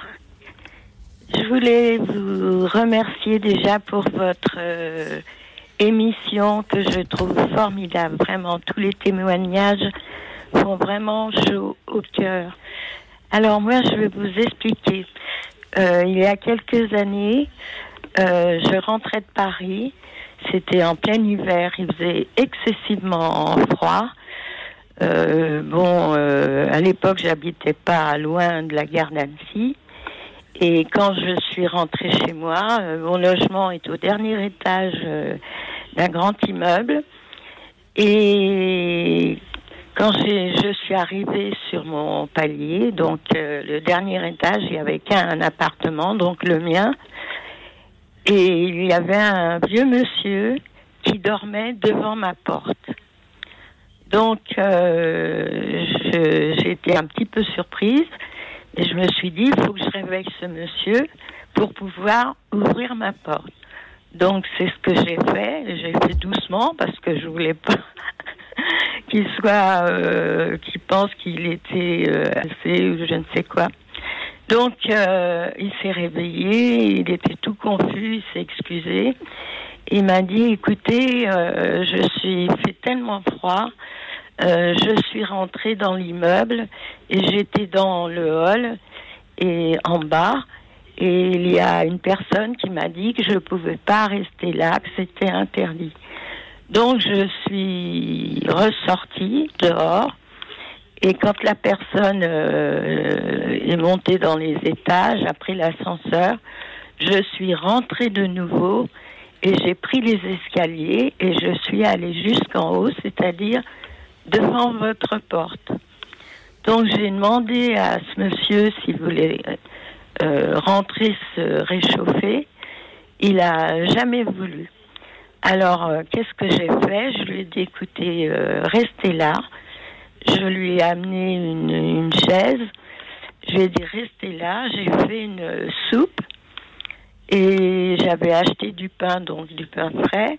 Et je lui ai amené une cuillère. Donc je lui ai amené un bol de soupe bien chaud avec du pain.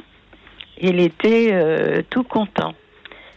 Donc évidemment, il m'a remercié et je lui ai dit écoutez, vous pouvez rester, euh, si vous voulez pas rentrer, vous pouvez rester là euh, devant mon palier. Là, il fait chaud et vous partirez demain matin. Donc euh, le, le matin, je me souviens, j'avais mis mon réveil très très tôt parce que je voulais savoir s'il allait bien. Donc euh, je me suis réveillée, j'ai préparé du café, un petit déjeuner et je lui ai euh, offert le petit déjeuner avant qu'il reparte. Et j'avais vu que ce monsieur qui était euh, apparemment vraiment démuni, ses habits étaient un peu abîmés, mais étaient propres. Il avait les cheveux propres, la barbe propre aussi. Et je me suis dit, euh, ben, malgré tout, euh, euh, qui vit dehors, ce monsieur apparemment fait un effort et il, il a été très poli, très correct. Et je dois dire que, bon, de par mes parents qui aidaient beaucoup de gens, que ça soit en voyage ou en France, donc, euh, enfant, j'ai regardé, j'étais dans cette éducation-là. Mais comme mes parents étaient aisés, je pensais qu'ils le faisaient, euh, bon, parce qu'ils étaient gentils, mais parce qu'ils euh, avaient de l'argent. Et quand euh, j'ai été adulte, beaucoup plus tard, je suis allée en Afrique et aux Philippines. Et moi, j'allais dans les familles, j'allais pas euh, dans les hôtels. Donc, euh, je me suis aperçue, notamment, il y avait une famille qui m'a complètement euh, estomaquée. C'est que euh, ils partageaient ce que je, avec d'autres personnes qui étaient encore plus démunies qu'eux, et, euh, ce que je leur apportais, vous voyez. Et une autre famille, après je vais arrêter, une autre famille, ils voulaient absolument pas que je leur donne de l'argent. Donc j'étais très ennuyée. Donc je suis allée voir le chef du village pour savoir qu'est-ce que je pouvais faire pour les remercier. Donc ce monsieur m'a expliqué de regarder euh, s'il manquait pas des choses dans leur maison. Et de, Donc j'ai fait réparer euh, une partie du toit et j'ai acheté des ustensiles. euh, je me suis fait aider par un jeune homme. On a été dans une merci autre île. beaucoup pour euh, vos Voilà. belles paroles de ce soir, pour cette invitation à donner le meilleur de nous-mêmes aussi. Euh, nous allons prendre le temps d'une petite pause musicale proposée aussi par- Oui. par, une auditrice. Et puisque les personnes les plus démunies sont aussi euh, les plus euh, sujettes parfois aux, aux addictions, à la drogue, je vous propose cette euh, Ouais, chanson de prévention par Serge Gainsbourg aux enfants la Mais il nous apporte beaucoup, beaucoup, beaucoup. On apprend beaucoup. Merci, Annie. Radio Notre-Dame.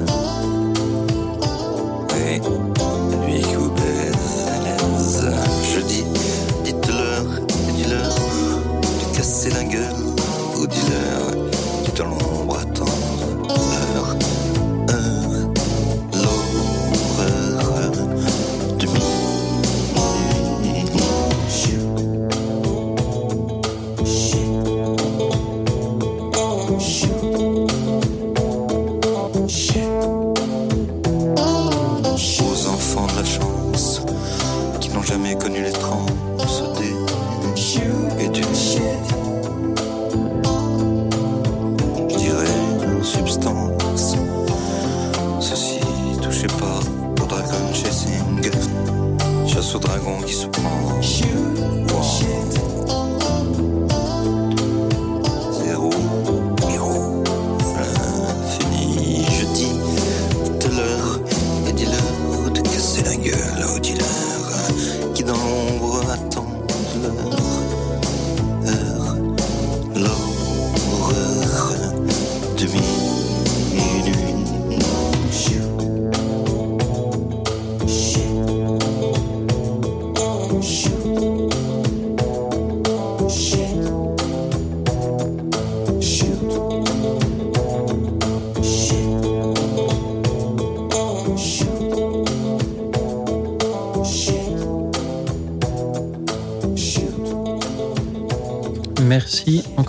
Moi, Annick un que nous avions juste avant la pause euh, musicale. Merci Annick euh, d'avoir témoigné ce soir de vos voyages euh, et de la manière dont vous avez aidé les plus démunis au bout du monde, euh, aux Philippines notamment, parmi euh, ces personnes, notamment des familles euh, en qui vous êtes venu en aide en réparant à un toit. C'est aussi en écho à cela que nous écoutions Serge Gainsbourg aux enfants de la chance. Je remercie, je crois, Brigitte qui nous l'avait suggéré lors d'une précédente émission musicale. Merci à vous qui continuez à nous appeler aussi 01 56 56 44 00. Chers amis, qu'avez-vous à partager avec les plus démunis? Parlez-nous de ce temps que vous pourriez avoir, de cette euh, maison dans laquelle vous pourriez euh, accueillir, de euh, ces cafés à offrir. Parlez-nous aussi de cette occasion où vous avez tendu la main à votre prochain qui était dans le besoin et dites-nous ce que vous avez offert, ce que vous avez reçu aussi. 01 56 56 44 00. Nos auditeurs sont formidables, c'est vraiment ce que je ressens en vous entendant euh, tous euh, ce soir, et y compris vous, euh, Annick qui était avec nous juste avant la pause, Thierry Deslauriers, Jérôme Perrin, est-ce aussi ce que, vous ressentez un petit peu Oui, oui. Quand je suis, je trouve que on, on entend que des cœurs ouverts, et ça c'est formidable.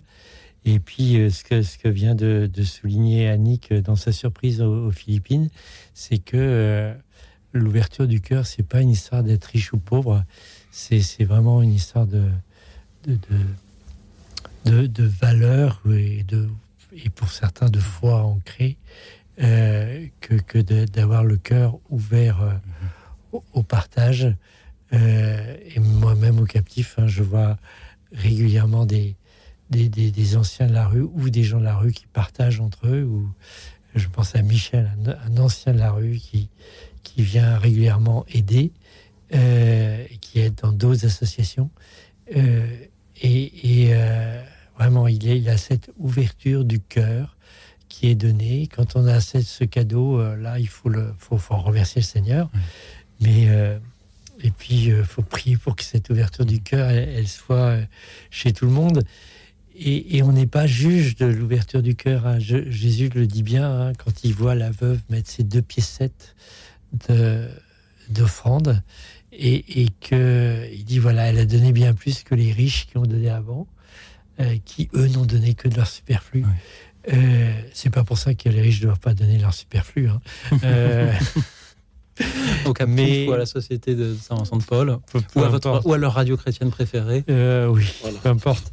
Mais le- en fait, euh, c'est nous n'avons pas à nous juger les uns les autres. Nous avons à nous réjouir euh, de tout ce qui est de tous les cœurs ouverts.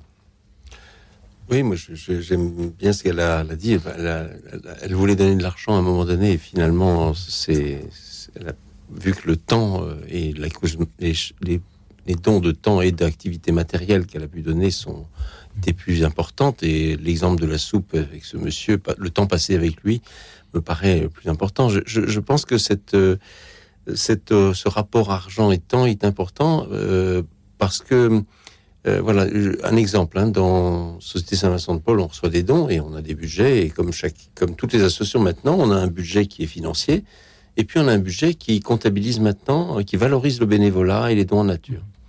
Et notre valeur, on s'est rendu compte, finalement, c'est essentiellement le temps. Parce que le temps passé par nos bénévoles, euh, dans notre bilan euh, et dans, notre compte de résultats, enfin, si on peut l'appeler comme ça, euh, est bien supérieur aux, aux- dons en argent qu'on peut faire ou qu'on reçoit. C'est un facteur. dans un cas, c'est, allez, je vais pas donner des chiffres, mais on est à, à- à au moins 5 à 6 fois plus. Alors même que écouter cette émission ou participer par téléphone ne prend pas davantage de temps. C'est pourquoi je me réjouis de voir autant d'auditeurs qui, euh, qui appellent pour participer à l'émission. Il y a ceux qui appellent pour répondre à la question posée. Il y a ceux qui nous écrivent aussi sur, euh, sur YouTube. Euh, Je salue Stéphanie qui avait cette question que je vous relais avant d'écouter Odile qui va être avec nous. La question de Stéphanie, faut-il donner à toutes les personnes que l'on croise dans la rue? Quand je sors de l'église, parfois, je donne au Rhum et on me dit que c'est mal car j'alimente un réseau. Alors je suis perdu. Comment euh, faire? Quelles seraient vos, recommandations, euh, Jérôme Perrin, Thierry Deslauriers? Écouter son intuition, tout simplement. Euh, pour les, Donc, de fait, il y a des réseaux de mendicité qui existent. Et c'est une vraie question qui est pas, qui, auquel il est compliqué de répondre. hein, parce que quand je donne, j'alimente le réseau de mendicité. Euh, et, puis les, enfants euh, qui peuvent être dans la- qui sont dans la mendicité euh, vont peut-être être battus s'ils font pas le, chiffre qu'on attend d'eux. C'est une, vraie difficulté. Mon épouse, qui est ma, mon maître en solidarité et en charité, elle, côtoyait tous les jours sur le chemin d'école des, des, Roms qui quittaient au, à la, au feu rouge. Et donc, euh, elle, elle euh, suivant là, les jours, euh, quoi, souvent, elle leur partageait un peu de, de nourriture qui, euh, dont ils pouvaient profiter euh, immédiatement et dont ils étaient sûrs que c'était eux qui en profitaient. Euh, mais euh, la, la, la chose est, est pas, est pas très est, est compliquée. Il n'y a pas de réponse évidente. Je pense que c'est important d'essayer de rentrer en relation avec eux. Alors, en tout cas, au captif, nous, on voit bien que quand on fait nos tournées, on ne on que de la relation, on ne donne rien, pas, même pas un café, rien du tout. Et on voit bien que ceux qui sont là, dans, la, dans la mendicité, euh, dans l'organisation d'une mendicité, ils refusent le contact. Ils nous disent, ils nous demandent de passer. Peut-être un, un Euh, moyen de, de donc, euh, il y en a d'autres qui. Et alors, de temps en temps, il y en a qui acceptent la relation, mais dès que le surveillant arrive, ils, ils arrêtent la relation. Merci Thierry Deslauriers. Jérôme Perrin, que répondra à Stéphanie? Oui, alors d'abord, je pense qu'il ne faut pas se blinder, a priori, euh, par rapport à une aide ponctuelle. Euh, je dis ça parce qu'il vaut mieux se faire prendre le risque de se faire avoir une fois que jamais se faire avoir. Bon, quand je dis ça, c'est il y a des gens qui ont des principes et qui disent non, non, je donne jamais parce que je peux pas me faire avoir. Oui, mais on peut tomber à côté de la personne qui en a réellement besoin. Alors ça, c'est une première chose. Ensuite, de toute façon, euh, je- alors nous, on, fait donne des aides ponctuelles. Mais quand je dis ponctuelles, c'est c'est pas récurrent. C'est-à-dire que il faut pas entretenir une personne en situation de, de dépendance par l'argent. Mais ça peut être nécessaire d'aider une famille qui, à un moment donné, a un passage à vide, a un problème de machine qui vient de tomber. euh, si elle demande une aide à la CAF, ça va prendre trois mois. Enfin, ça va arriver. Mais donc, on fait des soudures comme ça. On aide. Éventuellement, on fait des. On n'a pas le droit de faire des prêts. On fait des secours d'urgence remboursables. On appelle ça pudiquement. C'est une manière de dire que on, on donne la possibilité à la personne de rendre. Et, et souvent, d'ailleurs, il y a des personnes qui sont fières de pouvoir nous rendre. Donc on, voilà, on a un rapport, euh, je dirais, un peu hybride par rapport à l'argent. Euh, mais il est vrai qu'il faut avoir de la prudence parce que vous avez des gens qui sont des professionnels de l'escroquerie, des professionnels du trafic, et par rapport à ça, on, en, on fait des signalements. Et par rapport à, à des il y a certains bénévoles qui ont le cœur sur la main, mais qui se rendent pas compte. Donc on, on fait des signalements et parfois je suis même très ferme auprès de un tel. Je lui dis non parce que effectivement, euh, on peut- Confiance, nous disons tout à l'heure, mais, mais prudence, Mais prudence, aussi. Donc merci à Stéphanie d'avoir posé cette euh, question. Merci à Odile qui est donc avec nous depuis Colombes. Bonsoir Odile. Allô? Oui, Odile, nous vous écoutons. Bonsoir Louis Auxil, et bonsoir à vos deux invités. Alors c'est un vieux souvenir et vous voyez quand on dit qu'on on, on reçoit beaucoup quand on donne quelque chose, ben c'est la vérité parce que franchement euh, j'ai quatre, je vais avoir dans quelques mois 89 ans. Alors c'est un vieux souvenir qui date de 1946 et j'étais à la messe à Saint-Urbain à la Garenne-Colombe et j'étais assise, c'est un dimanche, à- en fin de matinée, j'étais assise auprès d'une vieille dame qui était toute en noir, toute recroquevillée, euh, qui devait avoir mon âge à l'époque, et puis qui avait l'air triste. Alors j'ai dit mon Dieu, que, que faire? Comment faire? Maman m'avait donné une pièce de monnaie pour la quête. Bon, je pouvais pas donner l'argent de la quête. Ah puis je me suis souvenu que la sœur de maman m'avait fait cadeau d'une petite médaille miraculeuse, une- d'une taille moyenne. Alors j'ai dit tiens, ben, je vais tâcher de lui donner ma médaille. Mais je pouvais pas parler, je ne peux pas faire de discours. Et puis j'ai dit peut-être qu'elle est un peu sourde, elle comprendra rien. Ben, je vais tâcher de la, déposer dis- discrètement sur ses genoux. Comme elle est un peu pâle et que le manteau est tout noir, ça va se voir. Alors, je me suis un peu rapprochée discrètement d'elle. J'ai pris la médaille dans ma poche. Je l'ai glissée contre mon manteau pour puis obli- obliquer ma main. Et puis, j'ai réussi à poser la médaille sur ses genoux. Alors, elle n'a pas bougé. Elle devait sommeiller un peu. Et puis, j'ai dit, j'espère qu'elle va un peu se réveiller puis qu'elle verra ma médaille. Je la voyais sur les genoux, de toute pâle sur le noir. Et effectivement, tout d'un coup, ben, sa main a bougé. Elle a vu sur, ses genoux. Elle a, elle a paru étonnée, elle s'est demandé qu'est-ce que c'était. Elle l'a pris dans sa main, elle a regardé d'un côté, à l'endroit et à l'envers, puis elle devait connaître la médaille miraculeuse à son âge. hein. Et, et donc, eh ben, elle a fait un petit sourire, puis elle l'a mise dans sa poche. Et donc, elle, a dû dire, ben, c'est le ciel qui m'envoie une médaille pour me protéger ou quelque chose comme ça, parce qu'elle était seule, elle n'avait pas aucun accompagnement. Euh, et euh, donc, du coup, ben, elle l'a mis dans sa poche. Et je me suis dit que ben, c'est peut-être une grâce qui va lui tomber. Et, ben, dans le fond, je lui ai peut-être, par l'intermédiaire de cette médaille, offert une petite grâce et en tout cas une agréable surprise. Merci Odile. Qu'avez-vous à partager avec les plus démunis? Une, médaille miraculeuse. Merci, euh, chère euh, Odile, euh, de ce témoignage tout simple. Celui d'un enfant de 11 ans, cet enfant que vous étiez alors. Euh, Odile, merci beaucoup de nous l'avoir partagé. Jérôme Perrin, Thierry Deslauriers, comment réagissez-vous à, à l'histoire de- d'Odile ce soir? Moi, je trouve, euh, voilà, je, je disais tout à l'heure qu'il y a des expériences fondatrices quand on est jeune, et un- c'en est une.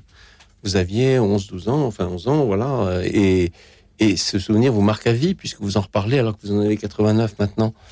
Euh, Je pense que c'est- moi, le message que j'ai envie de dire aux auditeurs, c'est n'hésitez pas à, emmener les enfants euh, et à les, pas les exposer, mais au lieu de, penser que ça les gênerait, non, de les emmener. Alors évidemment, pas n'importe où, n'importe quand, mais parce que ces expériences-là sont.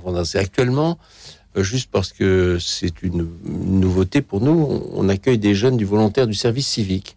Voilà, pour aller euh, dans un projet qui s'appelle euh, Solidarité Senior. Ils ont, ils ont 17, 19 ans. Mais je suis sûr que ce qu'ils font en allant visiter des personnes dans un EHPAD, ça va les marquer à vie. Et pour moi, voilà, je trouve que c'est très important de, bah, de commencer tôt, enfin de commencer tôt, plutôt de- d'exposer des jeunes très tôt à cette, euh, ces, ces premiers élans de solidarité. Merci. Odile, Thierry Deslauriers. Moi, je que que, que renchérir. Tous les ans, il y a, on, on vit un moment euh, délicieux. C'est-à-dire que régulièrement, donc on fait des, messages auprès des établissements scolaires euh, pour euh, et leur les aider à aider les enfants à, changer de regard sur les personnes de la rue et puis les plus âgés à changer de regard aussi sur la prostitution. Et, puis au moment de Noël, on demande à- il y a un certain nombre d'écoles qui préparent des colis et euh, rue de Rocroi, euh, près de- sur la paroisse Saint-Vincent-de-Paul à, à Paris, euh, il se trouve que notre accueil est dans la même rue que, que l'école de Saint-Vincent-de-Paul. Donc nous, on est, on est, alors, on n'est pas Société Saint-Vincent-de-Paul, Non, mais là, on est euh, l'accueil chez Monsieur Vincent sur la paroisse Saint-Vincent-de-Paul. Il y a l'école Saint-Vincent-de-Paul à côté. Et, et donc, euh, euh, et ben, au moment de, de la fête de Noël, on va, il y a une délégation des captifs qui va dans l'école et on a tous les élèves de l'école qui sont réunis là, qui nous donnent leur boîte qu'ils ont préparée, chacune avec un, petit colis, etc., des gants, des bonnets, euh, des- du chocolat et différentes choses. Et tous les enfants chantent.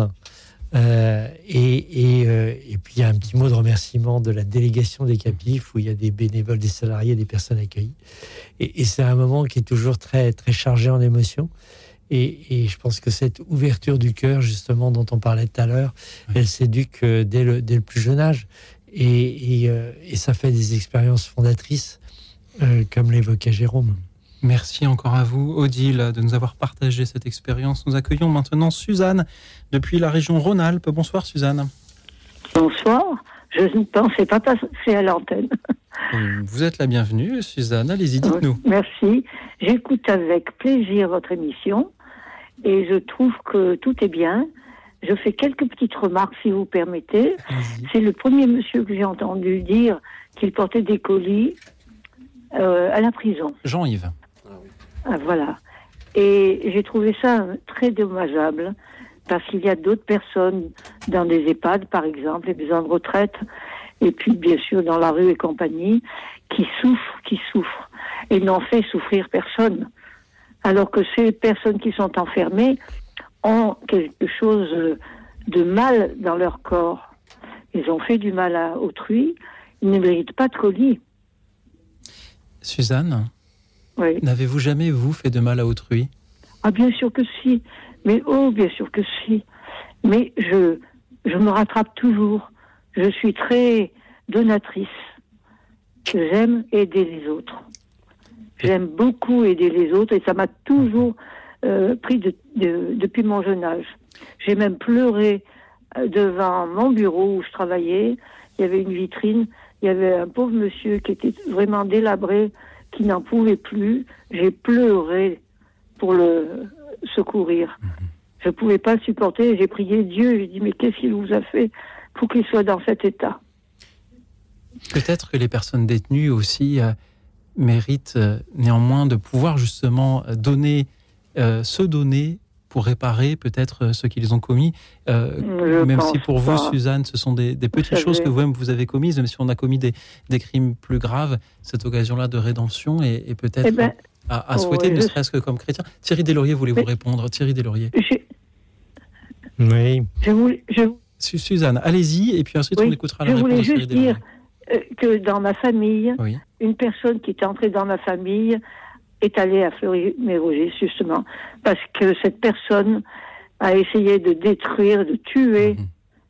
Voilà. Mhm. Et donc, Et vous- oui. ça, je peux pas sentir, vous voyez. Et donc, vous, je comprends, Suzanne, vous, vous avez aussi Ouais. une envie peut-être de, de projeter sur toutes les personnes qui sont en Fleury-Mérogis ce souvenir euh, détestable que vous avez de, de Mais ce membre de votre famille. Thierry Deslauriers, que vouliez-vous répondre à, à Suzanne qui est gênée de voir que l'on offre des, des colis à des personnes détenues alors qu'il y a tant de personnes, notamment dans les EHPAD, qui euh, les- Oui. les attendent aussi? Euh, et, et ben moi, je, je repense à, à la parabole du jugement dernier de, de Jésus. Euh, voilà, quand j'étais nu, vous m'avez vêtu. Quand j'avais faim, vous m'avez donné à manger. Quand j'avais soif, vous m'avez donné à boire. Quand j'étais étranger, vous m'avez accueilli. Quand j'étais malade, vous m'avez visité. Quand j'étais en prison, vous m'avez visité. Et quand Jésus dit quand j'étais en prison, il précise pas si le prisonnier c'est un prisonnier politique, un peu un prisonnier de droit commun, un prisonnier qui a fait les pires crimes. C'est c'est complètement moi je suis bouleversé par le fait que Jésus se reconnaisse même finalement dans le prisonnier qui a fait les pires crimes. Et, et Thérèse de Lisieux euh, dans son nous dit bien voilà quand, quand, quand j'aurai commis tous les crimes de l'humanité, si je m'abandonne à la miséricorde, je suis encore reçu. Donc le- la, la miséricorde de Dieu, elle est immense et elle est, peut être plus grande que notre cœur. Et il y a bien des situations où je serais sans doute comme vous, Suzanne, hein, où j'aurais du mal. Euh, Moi-même, j'ai une amie dont, le, frère a étouffé son enfant et qui est, en prison. Et, mais j'étais admiratif devant cette, euh, cette amie qui a continué à visiter son, frère en prison et qui continuait à l'aimer malgré ce, ce crime horrible qu'il avait fait. Et qu'on n'ait pas la force de le faire, je comprends. Euh, mais je pense que le Christ nous invite à accepter ça. Alors, peut-être que vous ne pouvez pas, mais d'autres le peuvent. Oui, il faut euh, peut-être distinguer les personnes des actes qu'elles euh, commettent. Et Oui. lorsque Jean-Yves apporte des colis aux détenus de Fleury-Mérogis, c'est, c'est aux personnes euh, peut-être qu'il les apporte. Merci beaucoup, Suzanne. Mais je- il faudrait déjà penser aux EHPAD. Oui. Ces personnes qui sont complètement délabrées, qui n'ont des fois pas de famille, qui viennent leur rendre visite, il faudrait les aider aussi par des colis. C'est mieux Suzanne. qu'aller en prison. Suzanne, merci beaucoup de nous rappeler la, la- la difficulté de, de choisir à qui euh, on Oui, offre. oui. Est-ce que toutes les personnes méritent? Mais est-ce qu'il y a des personnes qui ne méritent pas qu'on les aime, qu'on les accompagne, qu'on leur apporte des colis, tout Oui, simplement? je sais bien. Euh, Il est Je en effet bien. difficile de choisir à l'heure où, où nous n'avons qu'un petit peu de temps à donner. Regardez, il me Mm. reste une minute trente avant la prochaine pause musicale et, et j'ai promis aussi que nous écouterions, nous écouterons Sandrine. Alors je vous propose, si vous le voulez bien. Suzanne, de vous remercier pour euh, merci, Merci d'avoir euh, posé cette question-là si importante. Je suis sûr que vous n'étiez pas la seule à vous la poser, Suzanne. Merci de- d'avoir été cette voix-là et merci à Sandrine qui est avec nous. Bonsoir, Sandrine. Bonsoir Louis, bonsoir, bonsoir à vos invités, aux auditeurs, aux auditrices. Donc euh, moi par rapport au thème de ce soir, il me semble que vous aviez déjà fait un thème euh, à peu près dans ce genre. Donc je vais pas refaire la liste de toutes les personnes que j'ai sauvées dans ma vie, aidées, soutenues et tout ce qui s'ensuit. Mais je vais simplement répondre au thème de ce soir qui me paraît vraiment très important. Donc moi j'aimerais leur apporter la présence du Seigneur dans la sagesse de l'amour de Dieu, c'est très important. Donc, euh, par rapport au thème de ce soir, hein, j'ai été euh, rejoint par Matthieu chapitre 16, verset 19, hein, où le Seigneur, il est très important de faire la, la différence entre ce que nous donnons dans la vie terrestre et dans la vie céleste, et pour la vie céleste. Voilà, donc euh, il y a deux et le plus important pour le Seigneur, c'est tout ce que nous faisons intérieurement dans notre être hein, pour les autres. Donc beaucoup de personnes euh, démunies, moi je dirais aussi dans la vulnérabilité et dans les malades, hein, bien sûr, n'ont pas la connaissance de la richesse qu'ils ont en eux la plupart du temps. Je parle de, de, mon propre, de ma propre expérience.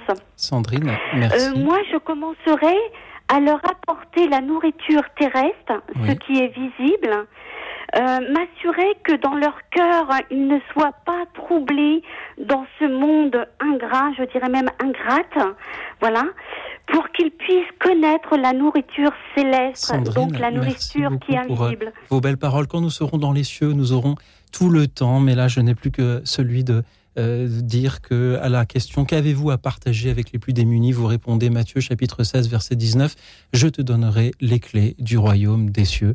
Nous écoutons l'offertoire du requiem de Fauré. Radio Notre-Dame.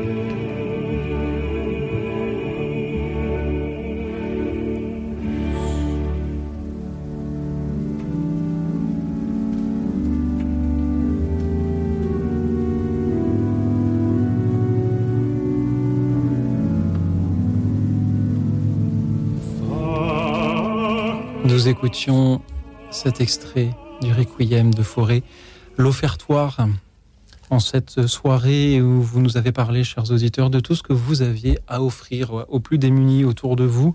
Merci pour euh, vos nombreux, magnifiques et variés témoignages. Merci encore à Sandrine que nous avions juste avant cette pause musicale. Sandrine, pardon euh, de vous avoir un peu écourté. Je savais que je n'avais plus vraiment le temps de vous prendre à l'antenne, mais je euh, voulais vous entendre nous parler euh, de l'évangile de Matthieu au chapitre 16 et, de vous entendre donner cette touche spirituelle en cette fin d'émission.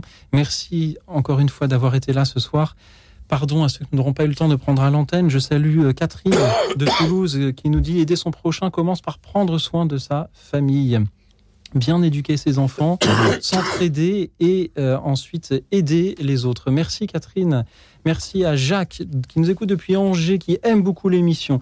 Jacques est catholique, mais a des amis de toute confession. Il aime son prochain et il remercie, le standard l'a bien souligné et entouré, les auditeurs pour cette émission. Merci Jacques, merci à Thérèse de Toulouse qui a travaillé pendant dix ans avec un prêtre aujourd'hui décédé. Elle continue son apostolat, elle prie beaucoup. À la paroisse, on la surnomme Mère Teresa de Toulouse. Merci Thérèse, merci à Brigitte de Béziers qui communique avec une personne sans abri, qui est très chaleureuse et lui apporte son sourire, euh, qu'elle lui achète quelquefois euh, une euh, baguette de pain ou autre. Merci à vous Brigitte, merci à Serge de Lyon qui a rencontré un couple qui était chargé en course. Personne ne voulait les aider, mais lui euh, les a aidés. Il s'est rendu compte que ce couple était très démuni. Euh, merci euh, Serge pour euh, cette aide. Et oui, la question de savoir qu'avez-vous à partager, bah, cela peut être quelques bras pour porter des courses un peu lourdes. Malika du Poitou nous rappelle que nous naissons pauvres et puis ensuite il y a l'héritage, les interactions sociales qui font que l'on s'en sort plus ou moins. On est tous des frères et sœurs. Notre âme se réjouit dans la joie lorsqu'on partage.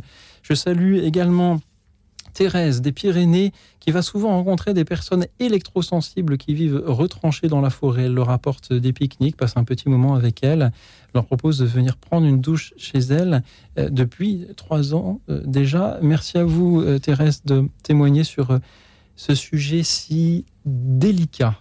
Thérèse, merci à vous. Merci à Françoise de Aubagne qui pensait à un sans-abri brûlé à 80% suite à un incendie euh, causé par, euh, par des inconnus. Euh, merci à vous, Françoise, qui regrette de ne pas lui avoir parlé avant qu'il ait cet accident. Merci à ceux aussi qui nous suivaient en direct sur la chaîne YouTube de Radio Notre-Dame. Et enfin, merci à nos invités ce soir. Thierry Deslauriers, directeur général de l'association Au Captif La Libération. Vous publiez chez Artege Charité à main nue, le témoignage de ces années au service des personnes euh, de la rue. Euh, Les droits d'auteur sont versés aux captifs. Alors, euh, euh, allez-y, chers amis. Euh, merci aussi à Jérôme Perrin, président de la Société de Saint-Vincent-de-Paul Paris.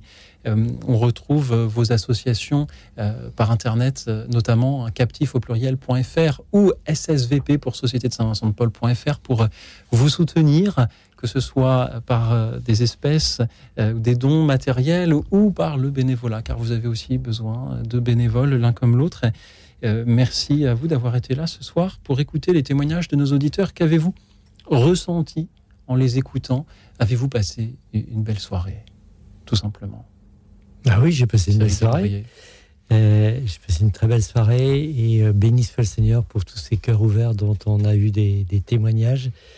Et puis euh, bah, que ceux qui ont du mal, euh, qui n'osent pas ouvrir leur cœur, osent ouvrir leur cœur et euh, n'hésitent pas à s'appuyer sur les conférences à Saint-Paul, sur le Secours catholique, sur les captifs, sur euh, les petits frères des pauvres, euh, sur euh, plein d'autres associations pour pouvoir le faire, parce que ensemble c'est plus facile.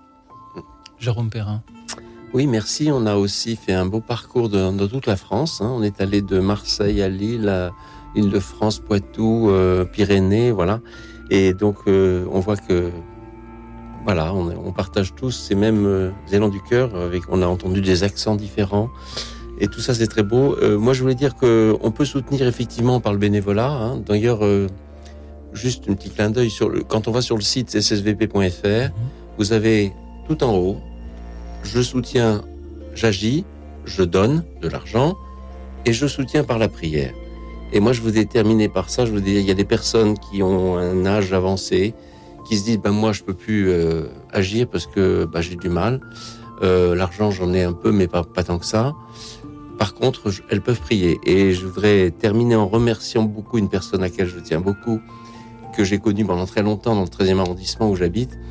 Et c'était une sœur qui s'appelait sœur Marie-Gabrielle. Voilà, elle avait un sourire et un contact avec des personnes sans domicile, au point même que moi j'avais du mal à les approcher. Et, et elle est partie dans un EHPAD à Lille, justement. C'est pour ça que ça m'y a fait penser. Eh bien, elle me dit, maintenant je me sens inutile, mais je prie. Et je lui ai dit, pour moi c'est précieux. Voilà. Merci, Jérôme Perrin. Merci à tous ceux qui sont utiles ainsi, en donnant, en agissant comme bénévole ou en priant ou en participant à cette émission chaque soir. Vos témoignages ont été magnifiques ce soir. Merci à vous tous. Merci à toute l'équipe euh, d'écoute dans la nuit, Prisca, Marie-Thérèse et Alexis euh, ce soir. Et merci à vous aussi pour euh, vos témoignages à venir demain. En attendant, je vous souhaite beaucoup de charité, de générosité et une nuit tranquille et reposante car demain sera un grand jour.